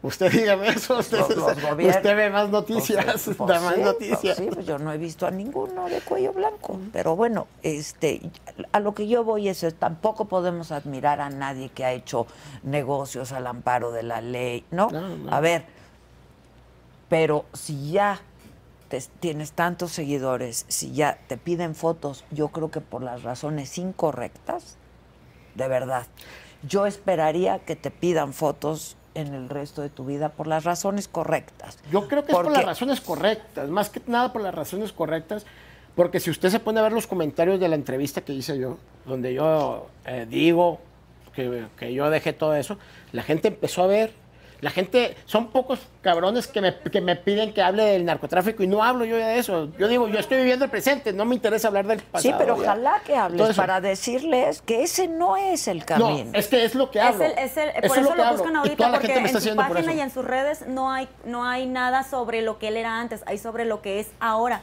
Entonces, si la gente le pide una foto es por lo que es ahora o por quizás porque les ha causado, les ha dejado más bien quizás un mensaje.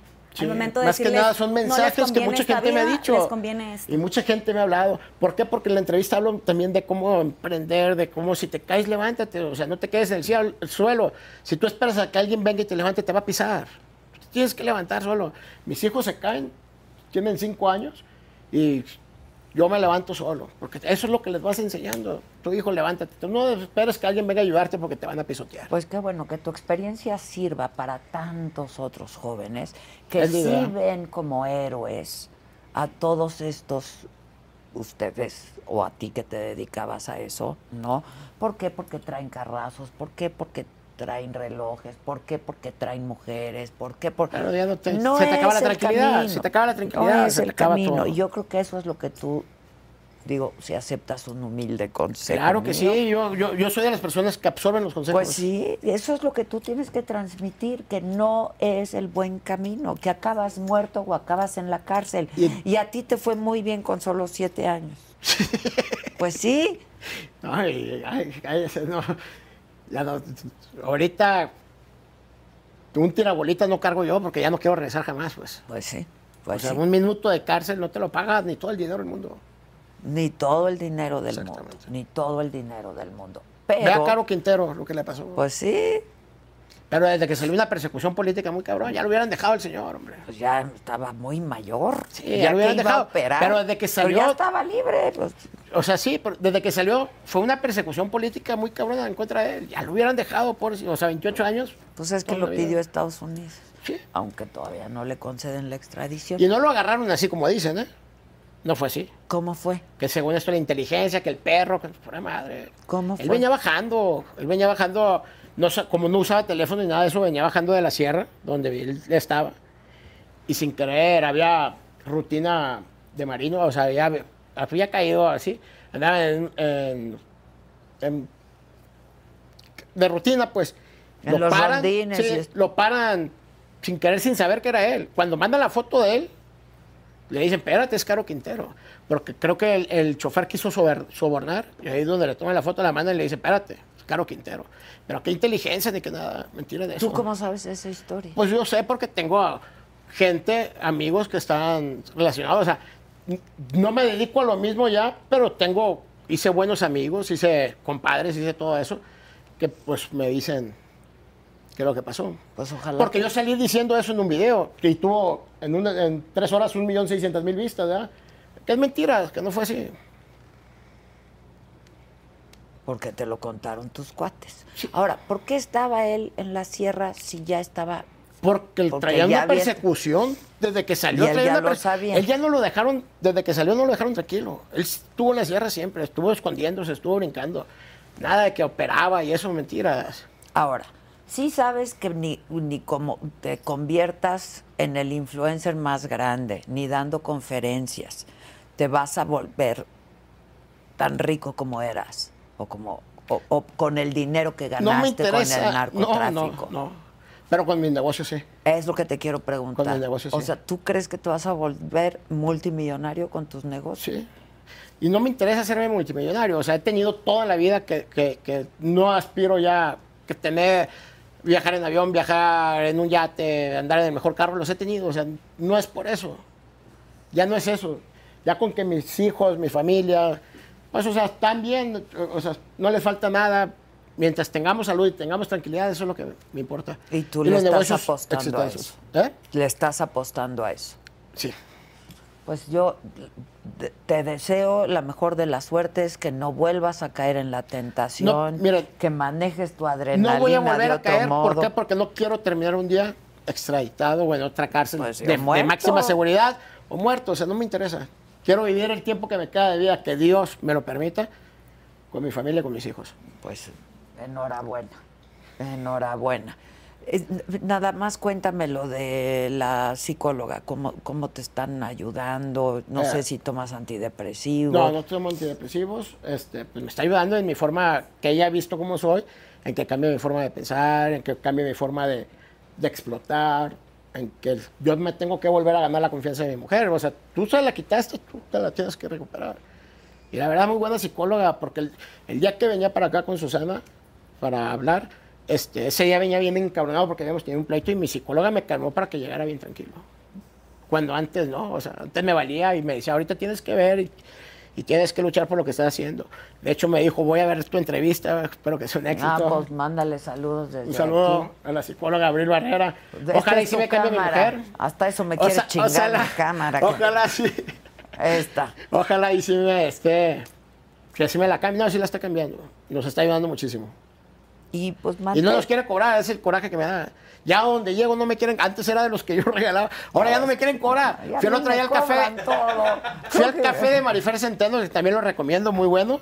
Y nos habló ahí por teléfono, nos hizo una caligrafía esa. Sí, sí, es calígrafa Sí. y luego colabora Muy con buena. nosotros aquí. Y se entera que estamos ahí, me habla por teléfono.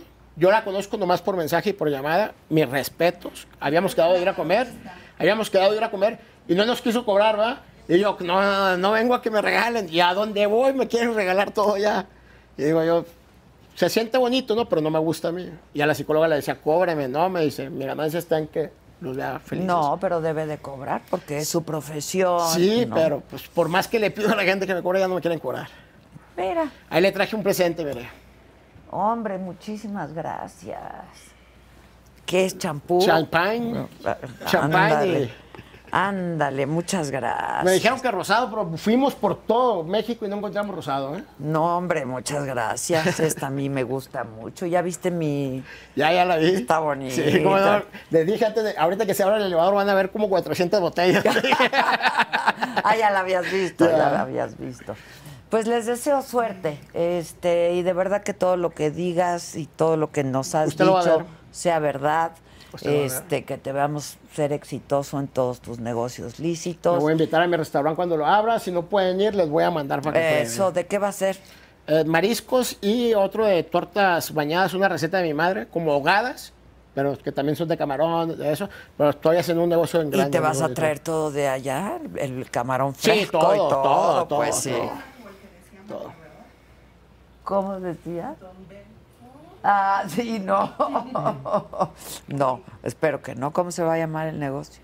El, el restaurante de mariscos, el hijo desobediente. Así me ponía mi papá. Como Calderón. el hijo desobediente y, y las tortas tóxicas. Las ah, tóxicas. mira.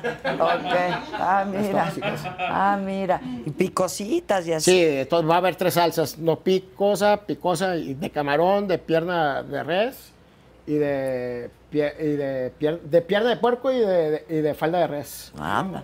Sí, sí, hay que ir, hay que ir. De hecho, mucha calidad, porque ya he hecho pruebas, mucha calidad y baratas. O sea, para que a mí me gusta ver mis negocios llenos, o sea, vender barato para que se Para llenen que- y ganar en volumen. Y volumen. Exactamente. Claro. Bueno, pues ojalá toda esta entrevista, todo haya sido cierto. A la otra que, que estén no- mis negocios exitosos, va a ver Exactamente. me voy a invitar para que venga. Exactamente. Y sí, pues comparte ese mensaje, ¿no? Es la Este, idea, es, es- por algo, cuando San Miguel Arcángel me dice tienes una misión, o sea, esta es la misión a lo mejor. ¿Por qué? Porque yo sin darme cuenta he cambiado la forma de pensar de mucha gente. Y esa es, esa es la ganancia que he tenido yo. Mi mujer, o sea, mucha gente me dice cuánto cobras por la foto. Yo jamás voy a cobrar una foto. O sea, no, no, no vine a lucrar con esto. Trato de ayudar. Enhorabuena. Muchas gracias.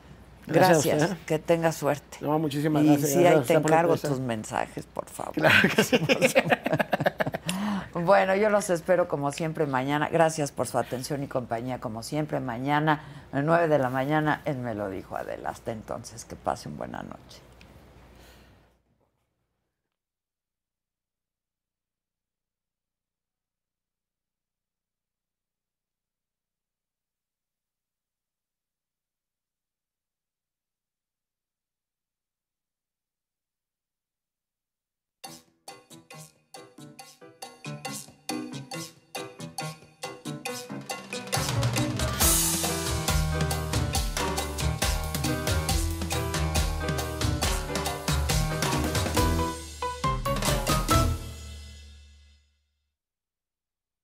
Most exciting part of a vacation stay at a home rental? Easy. It's being greeted upon arrival with a rusted lockbox affixed to the underside of a stranger's condo. Yeah, you simply twist knobs, click gears, jiggle it, and then rip it off its moorings, and voila! Your prize is a key to a questionable home rental and maybe tetanus. When you just want to get your vacation started by actually getting into your room, it matters where you stay. At Hilton, we deliver your key right to your phone on the Hilton Honors app. Hilton for the stay. Algunos les gusta hacer limpieza profunda cada sábado por la mañana. Yo prefiero hacer un poquito cada día y mantener las cosas frescas con Lysol.